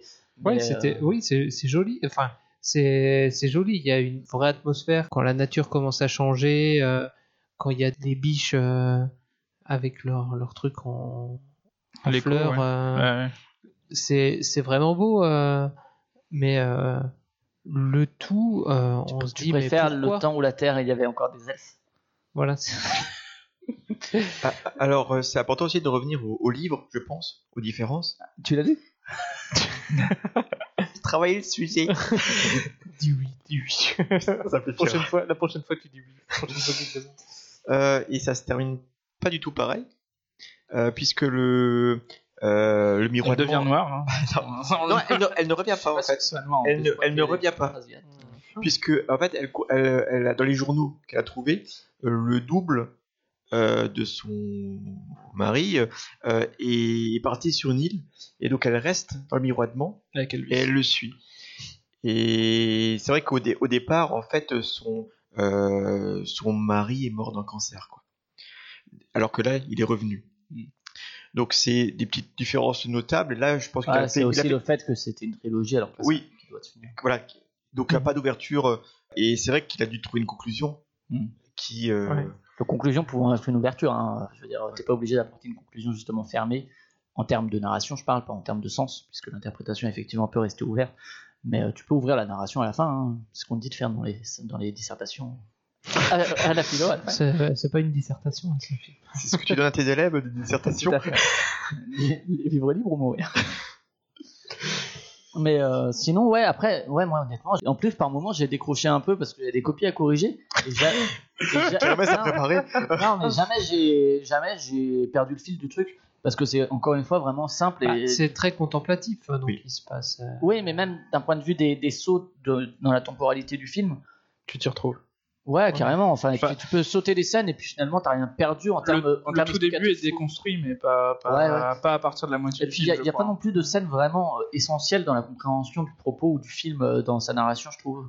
Donc du coup, tu peux très bien euh, sortir un moment et puis revenir et puis finalement, tu auras peut-être raté un petit truc explicatif sur la cellule et compagnie, mais dans l'ensemble, je trouve que ça passe quoi. Moi, j'étais content de le revoir parce que, enfin, pour le coup, moi, je l'ai revu. Je sais pas si toi, Philou, tu. Je l'ai- alors je l'ai pas revu parce que je ça me suffit. Alors ça me suffit.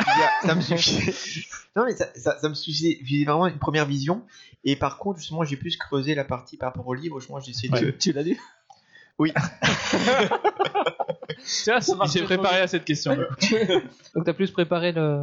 les parallèles. euh, Bah, moi, Philou, tu vois, comme j'étais obligé de, de présenter le truc, je l'ai, je l'ai revu, quoi. mais, euh, en fait, pour la petite histoire, ce film-là, je, vous- je voulais vous en parler dans une news au début. Et euh, je voulais ressortir le morceau où il y a, enfin, en jingle, le morceau où il y a la musique, là, un peu grasse, euh, techno, là. Un truc comme ça, là. Et je me disais, putain, mais c'est, c'est trop dommage d'en parler euh, dans une news, de pas pouvoir vous parler vraiment de la fin, de pas avoir votre avis. Et donc, je me suis dit, qu'à cela ne tienne, cette belle expression désuète. Non, Et- bah, c'est mieux Gaslighting que Osef. Et, et- Ouais, mais là, je regrette. mais justement par rapport à votre avis sur la, la fin sur le double quand elle quand il y a elle, euh, C'est là que je te dis, mon avis. oui justement C'est de la merde. Non, On s'en fout. On va partir du postulat qu'on s'en fout, mais Ouais. ton avis J'ai pas d'avis. C'est comme la toupie d'Inception, j'en ai tellement rien à foutre que je vais pas donner un avis. je veux dire, j'en ai, je- j'en ai- ça n'a aucun intérêt. Non, mais de quoi de... c'est- le mimétisme quoi effectivement de cette À savoir. ce double qui est donc qui est en formation j'imagine oui Ah, la scène d'ailleurs où il y a le double là, où ils sont dans euh, la pièce Ouais. principale du phare, elle fait aussi un peu pitié. Je trouve.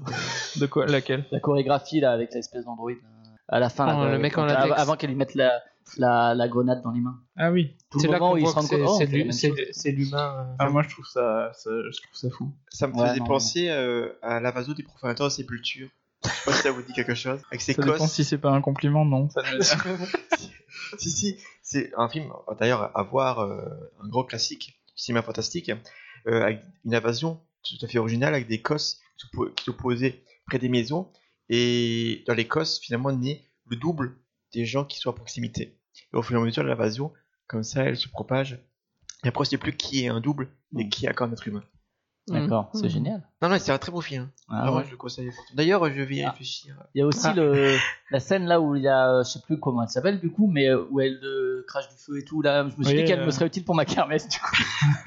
mais pareil, là, la scène est dégueulasse quoi, en termes d'effets visuels, j'ai trouvé ça très moche. Mais... Ah bon? Mais Ah c'est ouais, après, après c'est les effets, ces effets visuels. Moi, ça m'a fait penser à, à, à Winamp ou Windows Media Player quand tu balances la musique et que avais, tu mettais effet visualisation. Arrêtez. Pire que moi, tu vois. Vous êtes chiant, c'est pas possible. Ah non, moi je l'ai vraiment trouvé moche cette scène, alors qu'il y a des jolies scènes pour le coup. La scène Mais du c'est- phare, là c'est joli, mais Mais c'est beau parce que c'est, c'est, elle essaye de répliquer la personne, sauf que Ah c'est ouais. une personne qui a un cancer, du coup ça part totalement en vrille. ah ouais, en flamme. des, des vrilles enflammées quoi. Ou des flammes euh, vrillées. Non, mais j'ai trouvé visuellement que c'était dégueu quoi. Il y avait trop d'effets partout et c'était pas très joli quoi. Mais bon, il y avait Pourtant c'est, glaçant, tu la vois avec un visage tout noir au début. T'as vu le feu C'est pas glaçant. Non mais d'accord, mais au tout début quand il n'y a pas encore mais- le feu, c'est... Ah, en plus, comme je m'attache pas au personnage particulièrement, en plus, je m'en fous. Mais d'accord, Ouais, mais avec un visage noir comme ça, c'est Un visage sans, sans yeux. hein. Mais oui, Un peu comme Serge Dassault, tu vois. Ouais. Non, mais. petit ouais. ange parti trop tôt. Non, trop tard. Pardon, Serge. Est-ce qu'il n'y avait pas autre chose à faire? Pourquoi l'humain veut détruire euh, ce qui est différent? Parce que c'est un humain. Bah ouais, c'est là, on- regarde c'est là qu'on. voilà, tu veux que c'est je te là le qu'on- ramène, moi, dans ma cour de classe Puis en plus elle était militaire, donc... euh, ouais. Bah ouais, tu vois. plus, Donc elle savait militaire. comment euh, désarmer une grenade. euh.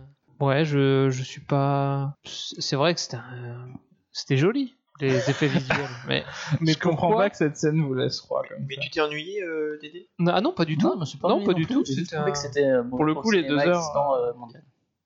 Non, mais euh, c'est exactement le type de SF qui va pas plus loin que ce. Tu vois, Damasio, il va plus loin, il arrive à. Et c'est pas grave, si la SF. hein, Mais là, c'est juste un univers posé, basta, et puis en plus, je te mets des propos dont je sais pas parler.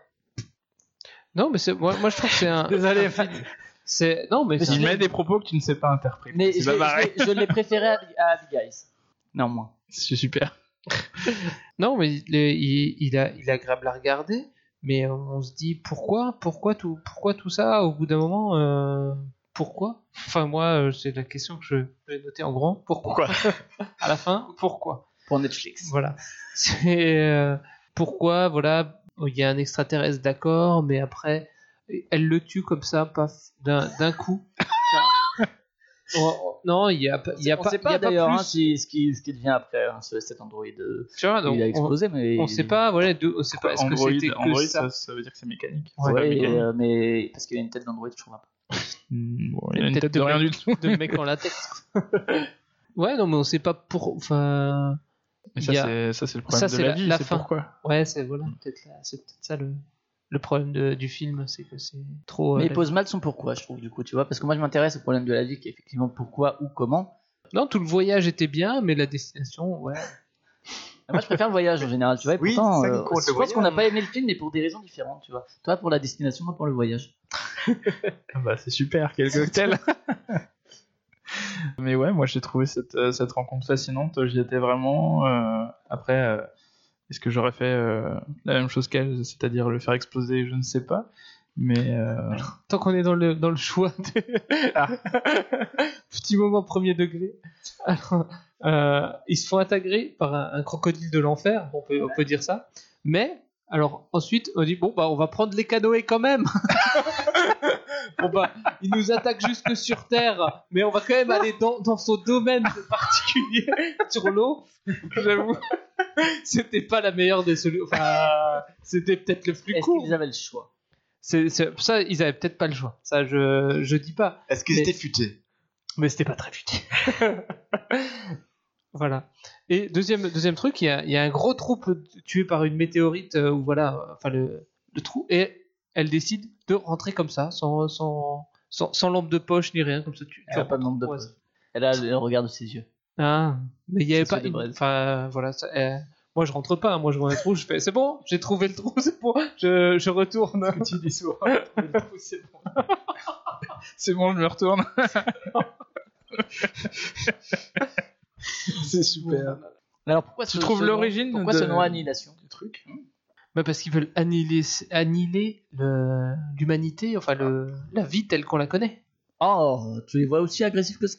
Bah oui, Ah ouais. ça. C'est- Ouais, ils veulent tout muter pour, euh, pour annihiler euh, ce qu'on est. Bah, c'est Pour- compliqué comme pour un titre. être. euh, Mm, Déjà, c'est long.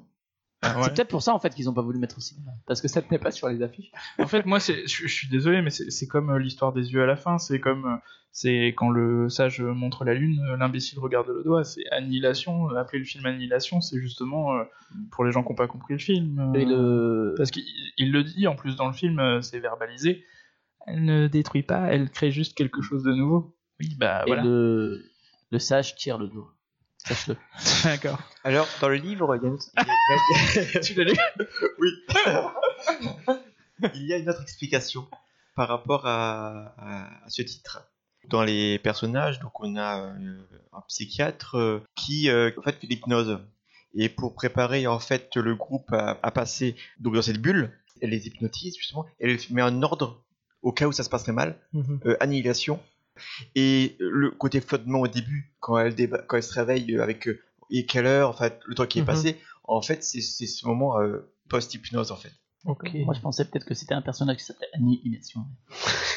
Non, mais c'est le nom du roman aussi, Annihilation? Oui, Du premier, tout à fait. du premier tome. et la, et la suite, c'est quoi? C'est Annihilation 2 ou c'est euh, Destruction ou... C'est le retour. C'est là où Le retour de l'année. Non, je, je connais les, je, le, le cycle s'appelle comment? Je, Ça, je me rappelle plus. Il y a, il y a un nom pour le cycle. La trilogie du rempart sud, c'est un peu l'inverse de Game of Thrones où c'est le, le rempart nord. mais- La trilogie du rempart sud. Ouais. Je, je garderai aussi quand même le fameux plan euh, où elle met sa main euh, avec le verre d'eau sur sa cuisse et que du coup, t'as- elle met son. Alors, on va expliquer. Au- Audio description. Sans image. Parce que moi je me rappelle du plan inutile où ils ont les mains derrière le verre où ça fait loupe et je me suis dit que c'était idiot, mais vas-y. Oui, et ben là, c'est un plan qui fait justement écho à celui-ci. C'est euh, un plan où euh, elle est en face du euh, mec de Black Mirror, là. Le... Ouais. Et Ah, elle, elle reprend le, verre. elle, euh, elle pose le verre après avoir bu et elle pose la main sur sa cuisse et donc sa main apparaît Sur au niveau sur sur sa, sa cuisse, propre à- cuisse. oui sur sa propre cuisse à elle-même. Et donc le verre enfin la main apparaît dans le verre. Donc comme c'est renversé on a l'impression que quelqu'un met sa main sur sa cuisse à elle et c'est la main où elle a euh, la bague. Donc on pense à son mari.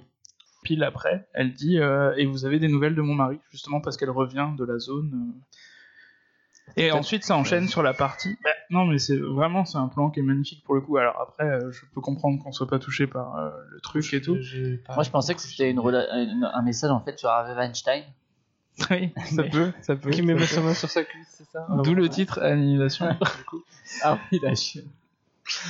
Donc pour moi, ça semble évident que. Enfin, je suis d'accord, après, on s'en fout. Pour moi, ça semble évident que Oscar Isaac, euh, enfin, le Kane, n'est pas le Kane euh, qui était parti, c'est donc une entité nouvelle. Mhm. Euh, je pense pas que Lena soit euh, une entité nouvelle. Je pense Non, que c'est mais elle a, été, l'ancienne. elle a été modifiée un petit Mais peu. elle a été modifiée, oui, je pense aussi. Et par la suite, qu'est-ce qu'ils vont faire? Est-ce qu'ils vont faire un enfant Ah, qui sera quand tu sors dans qui- l'annihilation de- qui sera Mais modifié? non, mais justement, ouais. Euh, pourquoi est-ce que toi qui as lu les livres. une entité comme ça, quand elle vient dans notre monde, elle, a- elle réagit si mal C'est une, une inadaptation, vous pensez elle Elle réagit mal à quoi? Euh, Le fait qu'ils doivent aller dans l'ambulance et tout, quoi. Bah en fait, euh, je, je saurais pas l'expliquer, mais ce qui est sûr, Le temps qu'il. Voilà, c'est ça. Il a bu un, un truc, un jus d'orange, il n'avait pas l'habitude. C'est ça. Ce qui est sûr, c'est que quand tout est détruit, euh, il va beaucoup mieux. Après, euh, je j'ai pas d'explication rationnelle, logique pour le coup. Mais euh, C'est une licence poétique. Après, voilà, moi je suis désolé, mais ça, ça me fait réfléchir à des choses. Ça, peut me faire réfléchir aussi au fait que le mec, il, il a fait la guerre. euh, après une opération militaire, t'es changé par la guerre d'une certaine façon, donc tu reviens différent. Enfin, voilà, pour moi, ça, ça ouvre quand même des portes. Je sais pas si t'es Des d'accord. portes avec moi. Hein Des portes déjà ouvertes par euh, des films depuis 30 ans, quoi. Enfin, le trauma de la guerre, on l'a vu quand même depuis de. Oui, mais si 60, t'as si plus le droit de faire des thèmes qui ont déjà été ouverts, Oui, mais à ce moment-là, il- faut soit que tu les traites très bien, soit que tu le. Bah, et là, il est traité absolument différemment. Bah, là, c'est un autre angle, excuse-moi. Bah, pas d'un point de vue psychologique, d'un point de vue de l'univers, mais c'est tout. Enfin, pour moi. La seule chose que fait Oscar Isaac quand, euh, quand elle revient et qu'il va mieux, il la prend dans ses bras comme euh, elle euh, l'avait pris dans ses bras au tout début du film. Et il sait pas réagir autrement que comme ça. Il par fait du, hein. que par mimétisme, euh, par écho euh, Mm. de ce qu'elle elle a fait précédemment. quoi. Il y a aussi des éléments qui, je suis, je suis d'accord qu'on s'en fout, encore une fois, c'est des éléments à la limite un peu secondaires, mais il y a des éléments aussi qui peuvent faire croire que Lena n'est pas la Lena qui est partie à l'origine, parce que justement, le truc de dire, elle se rappelle pas quand elle a mangé la dernière fois. Par exemple, ça, ça peut être un élément Mm. qui dit, bah c'est pas un humain, si elle a pas mangé, si elle se rappelle pas, euh, ça, ça peut être... Ah, mais Et, bon. et le fait qu'il se retrouve justement, que d'un coup il y a un geste aussi vers elle, on peut être aussi imaginer qu'il retrouve quelqu'un de son espèce. Et puis cinématographiquement, le fait de s'attarder très longtemps sur son œil à la fin. Aussi, peut-être. Ah mais ça pour moi, Non, comme mais je te le dis, c'est surtout- comme le coup de la toupie. Nolan il fait ça, je pense que c'est c'est pour se foutre de la gueule du monde honnêtement. Oh oui, non, c'est parce que c'est un con. Non, je pense pas. Je pense Oh. pas. Moi, ce qui me perturbe aussi, c'est que euh, elle met euh, deux heures de, de temps du film à faire l'aller, mais le retour, euh, on, on voit pas la. C'est vrai que ça va toujours plus vite quand une Chelsea. Bah, Ah, c'est pas ça. C'est que si le shimmer s'est enlevé, peut-être qu'ils ont pu aller venir Ah. la chercher avec ça. Et d'ailleurs, la team premier degré. Et je t'attendais au tournant parce qu'en fait, j'ai une connaissance qui a vu le film aussi et qui est vachement team premier degré. Alors, euh, grande surprise, hein, qui n'est pas du tout rentré dans le film non plus, et qui me disait, ouais, mais alors c'est complètement con. Pourquoi ils y vont pas avec une corde géante et euh, Non, pourquoi ils y vont pas de- depuis le côté de Et la il disait, mer il disait et, et puis euh, bah tu te mets au-dessus avec un hélicoptère et puis jusqu'au phare directement avec une corde géante et tu descends. Non, mais par la mer. Tu, Oui. tu, tu rencontreras pas d'ours. euh Bah ouais, mais peut-être des requins tu sais bizarres. pas s'il y a des ours en plus, tu savais pas qu'il y avait des... Enfin, je veux dire, et puis tout le, tout le truc, c'est là faire des, des, des apprentissages sur euh, cette, justement cette nouvelle entité et tout que tu peux que faire dans la forêt, pas si tu vas direct dans le phare. L'important est le voyage et pas que la destination. Bien sûr. Comme dans la horde du contrevent, faut marcher euh, façon Mm. Mais c'est le mieux. Et justement, une autre différence par rapport euh, au livre. au livre, hein, très important d'ailleurs. Euh, Putain, je sais pas où fonda- t'es allé chercher quand même toutes tes infos sans lire le livre. parce que- fondamental, hein. c'est là où on s'est beaucoup focalisé sur le, sur le phare, Mhm. alors que dans le livre, c'est tout à fait différent. C'est un gouffre euh, dans, le, dans le sol, avec un escalier, euh, des marches qui descendent, et voilà, des, des murs qui respirent, mais c'est vraiment ça. Et finalement, c'est le trou qu'on voit dans le phare, c'est un, un reflet finalement de, de, de, de ce gros gouffre Mhm. euh, qui est quand même le poisson Très symbolique. Une métaphore pas très habile, oui, non mais ça on est d'accord. D'un phare c'est panique pas et plus d'un mal. trou, c'est ça Non, non, C'est non, pas plus mal que ce soit un phare, allez. Ouais, voilà, je parle, je parle juste du trou dans lequel tu t'enfonces, là, là, dans les entrailles de la Terre. là. De vage. hein. Bah quoi C'est un peu Oui. ça. euh, Oui, oui, un surtout- truc qui débarque et qui ensemence euh, la Terre d'une nouvelle espèce. Ah oui, oui. Non, je croyais que tu parlais du fait que Nathalie Portman aille dans son propre vagin, tu vois. Ça, me- faisait aller loin par rapport à Weinstein. C'est une autre scène qu'ils ont coupée pour d'autres raisons. Voilà, c'est c'est particulier. En tout cas, ce, ce film nous a, nous a vraiment clivé. Je crois que tu avais utilisé le bon mot, euh, Philou, un film clivant. On a eu deux Mais équipes pas, de mais pas pour les mêmes raisons, non. C'est une équipe de 1 et de 1. Parce qu'on n'a pas aimé, mais pas pour les mêmes raisons. Je tiens à Ah, dire- non, mais j'ai bien aimé. Mais, euh, La fin Mais, euh, du voyage. mais pourquoi Voilà. Mais pourquoi et action Ouais. incohérente, quoi voilà. Un peu comme dans tous les films, quoi. Donc j'espère que toi, cher auditeur, tu, tu as aimé ce En film tout cas, qu'on t'a rendu curieux. et que tu n'hésiteras pas à venir euh, en discuter avec nous, euh, soit dans les commentaires, soit directement sur Twitter. Interpelle-nous. euh, Hâte capteur d'écran d'ailleurs. Tiens, sachez qu'on a notre capteur d'écran, notre compte Twitter, qui a été supprimé parce qu'il avait moins de 13 ans ou 16 ans. Une triste histoire. Ouais, et du coup, Matt a réussi à le réactiver. Du coup, on est allé dans le temps. Une et on, triste histoire également. Mais- on mais a coup- voyagé dans le temps pour, mo- que- le- pour le commencer le podcast il y a plus de 16 ans. Non, mais le, le mot, le mot. D'ailleurs, vous avez plein d'épisodes de retard. bah, bah oui. Oh là là, quand on a parlé. On est déjà au Shining. 111, tu vois. Oh là là. Non, mais, L'algorithme podcastéo, il va prendre cher. mais du coup, euh, juste- on n'avait plus d'abonnés au moment où ça a été recréé. Je crois qu'ils sont venus. Mais si jamais vous vous, vous rendez compte que vous suivez plus le compte ou que vous ne l'avez jamais suivi, eh ben c'est le moment. Eh oui, moi, je-. Moi, j'avais perdu ma libido, je ne savais pas d'où ça venait, et c'est- c'était ça. J'étais désabonné et je me suis réabonné. Alors, si vous voulez retrouver votre libido, abonnez-vous à Capteur d'écran sur Twitter, sur Facebook et sur les réseaux sociaux. C'est d'ailleurs Twitter et Facebook. We're the Sisters Brothers. We're good at what we do. Hey! This is the Sisters Brothers! You don't stand a chance! Charlie? Huh? We've had a good long run. We need to get out. We can open the store together. Store? This is nonsense. You walk in the front door and finish the job.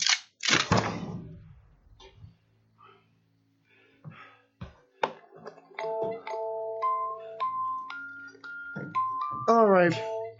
You're not gonna like what comes next. Hoping you're safe. No, never.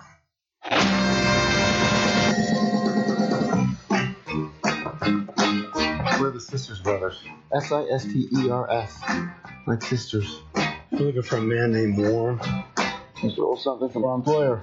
We have enough money to stop for good. Stop what? Killing people. yeah, right.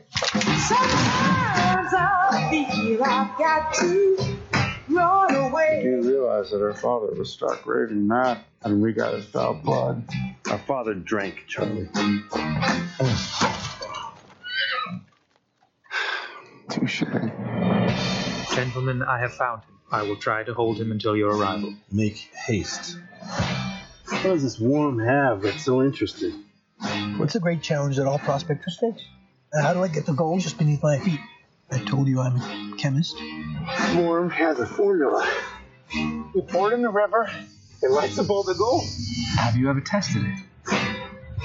Think it's them? Yes. We're going to have to fight. Is your gun loaded? Eventually, you're going to get us killed. You're Forgetting something. We are the sisters, brothers. We're good at what we do. Charlie! Get away. Get, get, Are you upset? I'm leaving. What's wrong with you? You hit me in public, Charlie. So I slap you, you slap me back. Raven. So go ahead. Hit me. Hit me. Jesus Christ! What is your goddamn problem?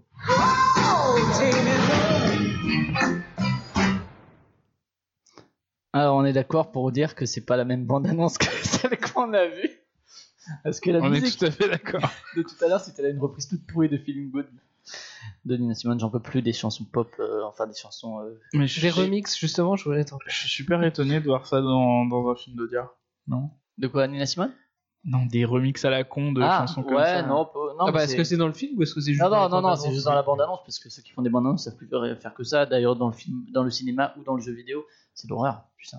Même si les remixes parfois, indépendamment, sont pas si mal, mais leur utilisation tout le temps comme ça, moi j'en peux plus. Et donc là, c'était pas Nina Simone, bien sûr, mais euh, c'était un- une autre utilisation d'une chanson bien célèbre. Donc on va vous parler de de de de Brother. Brother, Sister. Sisters, Sisters Brothers, AKA en français les frères Sisters, réalisé par Jacques Audiard. Audiard. Également euh, sorti en 2018, on n'a pas de date plus précise a priori.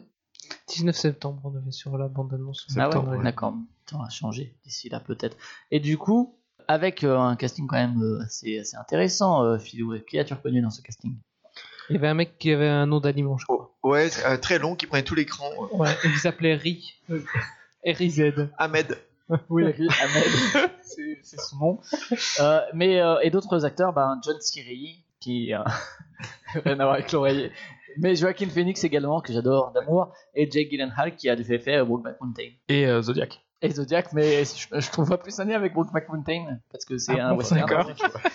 Avec euh, la conversation de Dédé tout à l'heure. euh. Non, non, parce que parce que c'est un, c'est un western. Ah d'accord. C'est un western qui se passe en 1851 dans l'Oregon a priori, États-Unis. Il y a deux frères, Eli et Charlie. Les frères Sisters, c'est leur nom de famille. On avait Vous avez vu Et qui sont des tueurs à gages engagés. Alors attends, je regarde s'il n'y a pas de faute sur la fiche Wikipédia. Pour récupérer la formule du chimiste Hermann Kermitvarm et tuer celui-ci à l'aide du détective John Morris. Non, tout est, tout est nickel. On peut quand même faire une remarque sur tueur à gage engagé. C'est pas. Ah oui, c'est vrai que. pas fou, hein. Écoutez, messieurs de Wikipédia. C'est pas fou. Franchement, vous pouvez vous fouler un peu plus. Du coup, à la musique Alexandre Desplat, voilà, qui a fait une musique connue ces derniers temps.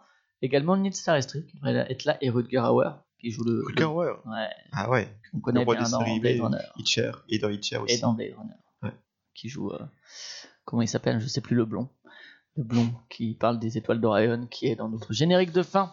Alors, Jacques Audiard, ça vous parle?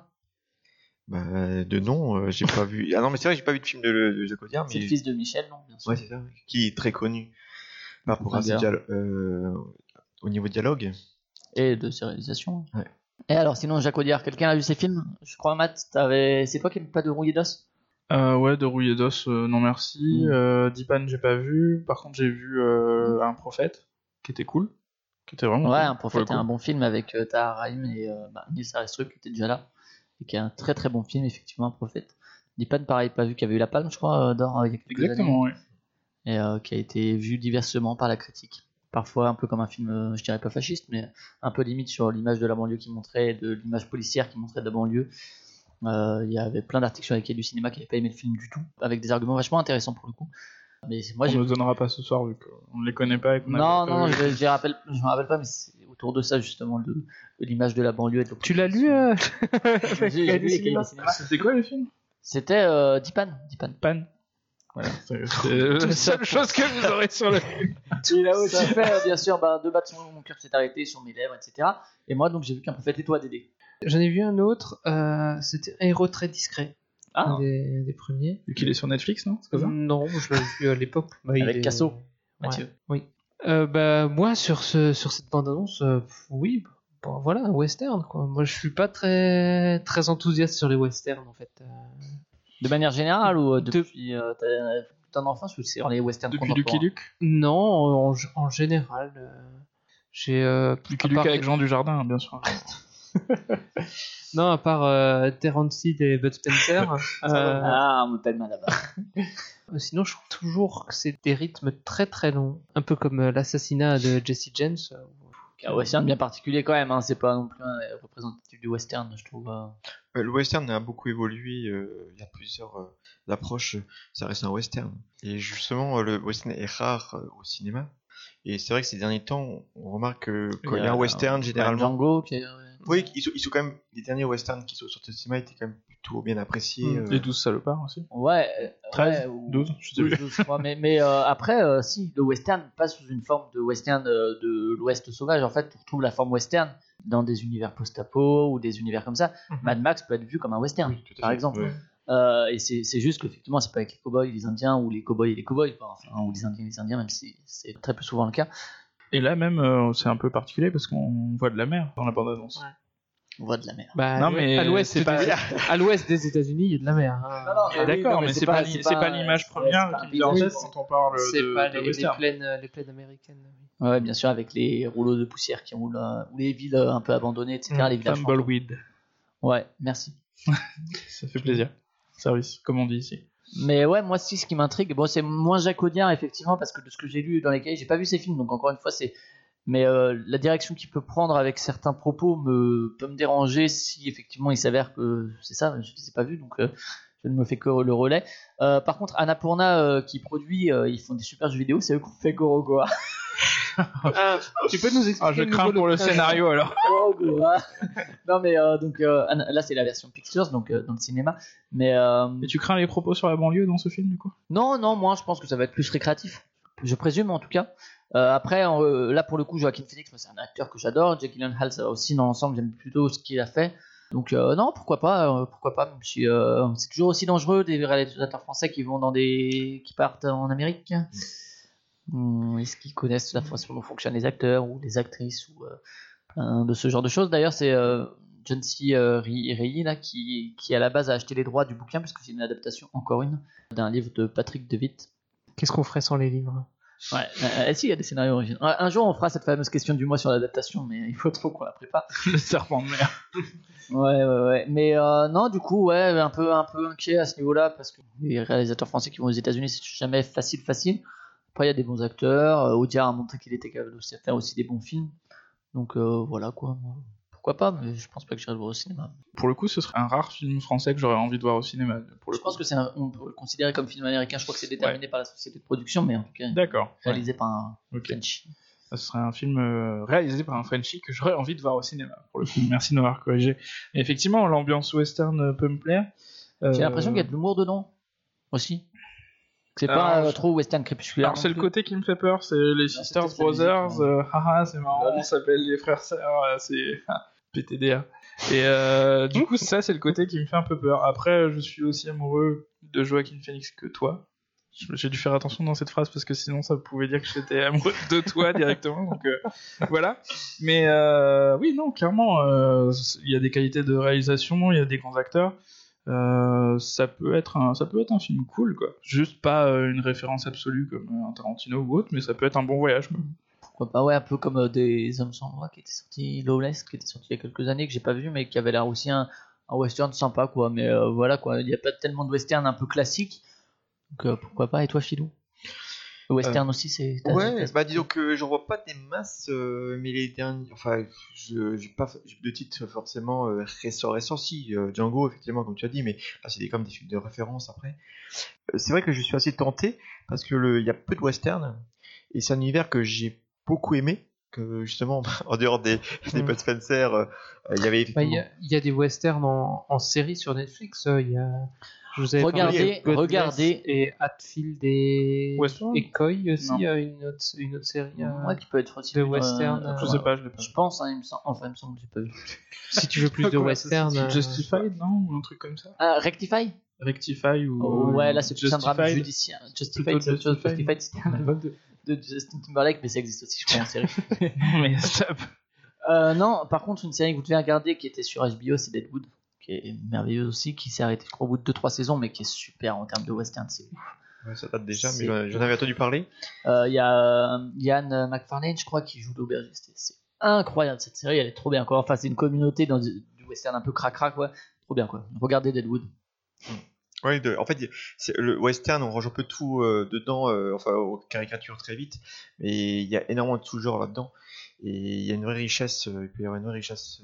Et de, de tous les côtés, quoi. Côté drame, du côté politique, du côté humour plutôt. Enfin, ouais, justement, je trouve que il y a vraiment des portes ouvertes à, à ouvrir encore plus. C'est vrai, c'est vrai que la bande-annonce, du coup, ne, ne, ne dit pas, ne dit pas grand-chose, elle donne le cadre qui est euh, séduisant, et après, voilà. Ah, et puis montre qu'il y a les acteurs, quoi. Ouais.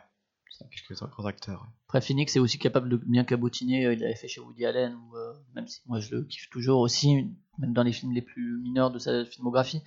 Mais il peut être un peu enroulé par moment euh, si le, le réalisateur le laisse trop euh, faire ce qu'il veut. Quoi. Mais, Mm. mais bon, voilà. Un avis supplémentaire sur les frères T'es Sisters t'es content Philou on t'a trouvé une bande annonce Oui. que tu aimes à peu près? Maintenant- moment d'ailleurs, hein, il faut le dire, il y a 3 heures ou 4 heures. c'est.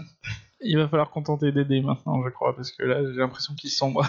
Ouais, non, non, mais Ah, non, c'est Adam pas. Ouais, j'étais enthousiasmé euh, sur d'autres, euh, sur d'autres euh, bandes Mowgli annonces avant. Hein. Mowgli, Mowgli, t'aurais aimé? Il y a des enfants. Je sais pas. Je sais pas. J'ai pas vu. Je l'ai pas vu celle-là, la. D'accord. Faudrait que je la regarde. aussi. Bon, Bah, c'est là-dessus qu'on va s'arrêter et qu'on va euh, conclure. Hein. Bah, on te laisse semble, conclure. hein, oui, parce que on va, c'est moi qui vais conclure, parce que c'est moi qui présenterai le prochain film de notre cycle magique. Conclure l'émission, hein, pas qui va conclure après l'émission. Ça, c'est Cela ne nous regarde pas. Et, euh, et du coup, alors, euh, le prochain film, j'ai fait comme la fois dernière un petit sondage sur Twitter avec quatre films, celui qui a été retenu.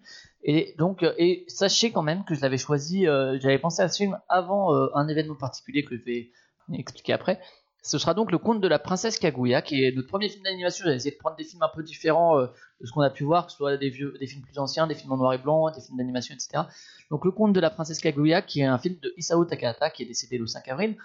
Euh, je pense que pour le vote, euh, en tout cas, j'ai eu vent de plusieurs votes euh, entre guillemets post enfin post-mortem euh, avec euh, Ça, c'est impressionnant. hein. Oh la vache. Allez, Ah, franchement, faut relater ça. hein. sur capture d'écran. Parlons-en.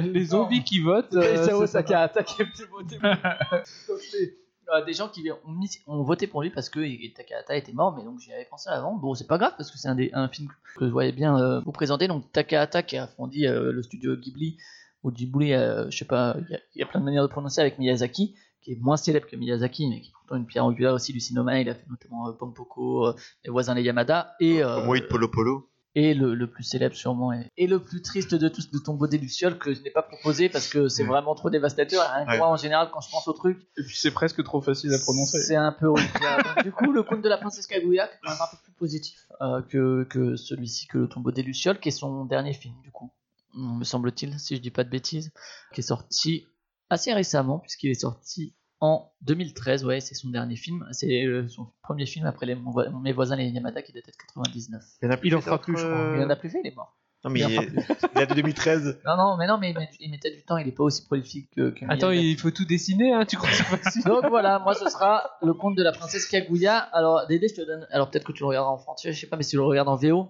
je te donne un petit, un petit défi jeu de société. Tu Ah, pourquoi, je pense que tu comprendras très vite.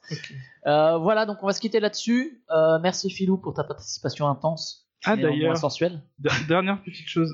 Dans l'épisode précédent, parce que je le monte actuellement, donc je m'en rappelle, tu nous avais défié, euh, demandé de regarder Parasite. Ah oui. Est-ce que vous l'avez fait? Pas du tout. Ah non, pas du tout. Parce que Alors moi j'ai essayé, j'ai pas tenu. T'as pas tenu.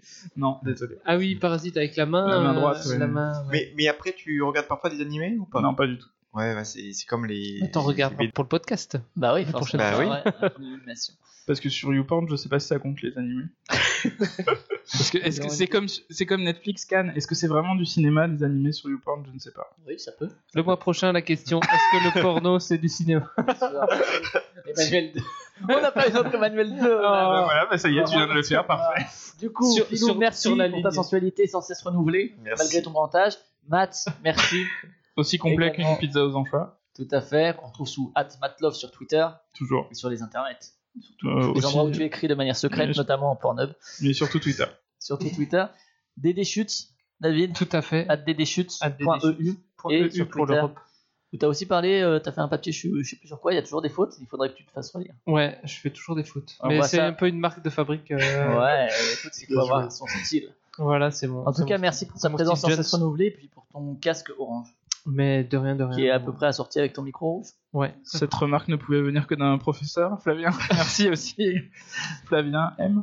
Flavien M. Underscore Non, même Ouais, pas. un underscore quelque part, mais euh, Putain, bravo. en tout cas, C'est très didactique, ça. Tu veux pas changer de, de prénom? De prénom, mais je t'emmerde. Je sais pas, mais Et du coup, on se retrouve donc le mois prochain avec euh, le conte de la princesse Kaguya. En attendant, n'hésitez pas donc à nous suivre, blabla, Twitter, Facebook, capteur d'écran, capteur d'écran sans, sans accent. Euh, euh, sans S à, à écran avec un S à capteur, vous savez, sur ces trucs compliqués. Un Et accent sur, le S, oui. sur vos applis c'est podcast et sur Apple Podcast où vous pouvez laisser Des étoiles. et des commentaires. On en a pas eu depuis Ouais. celui de Titine. Titine. Et si Merci. vous, laissez, euh, si vous laissez une seule étoile, on comprendra que c'est le météore qui s'est écrasé sur la planète dans l'annihilation. Et donc, on comprendra et on vous regardera avec un sourire complice à travers les internets. Je suis en train de jouer avec le thème de mixage. Donc on va s'arrêter là et lancer le générique. Dédé, à toi. Ciao. Ciao.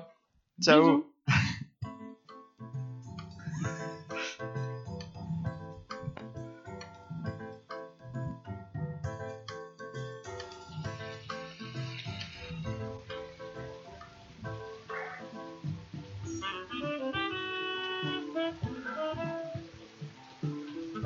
I've seen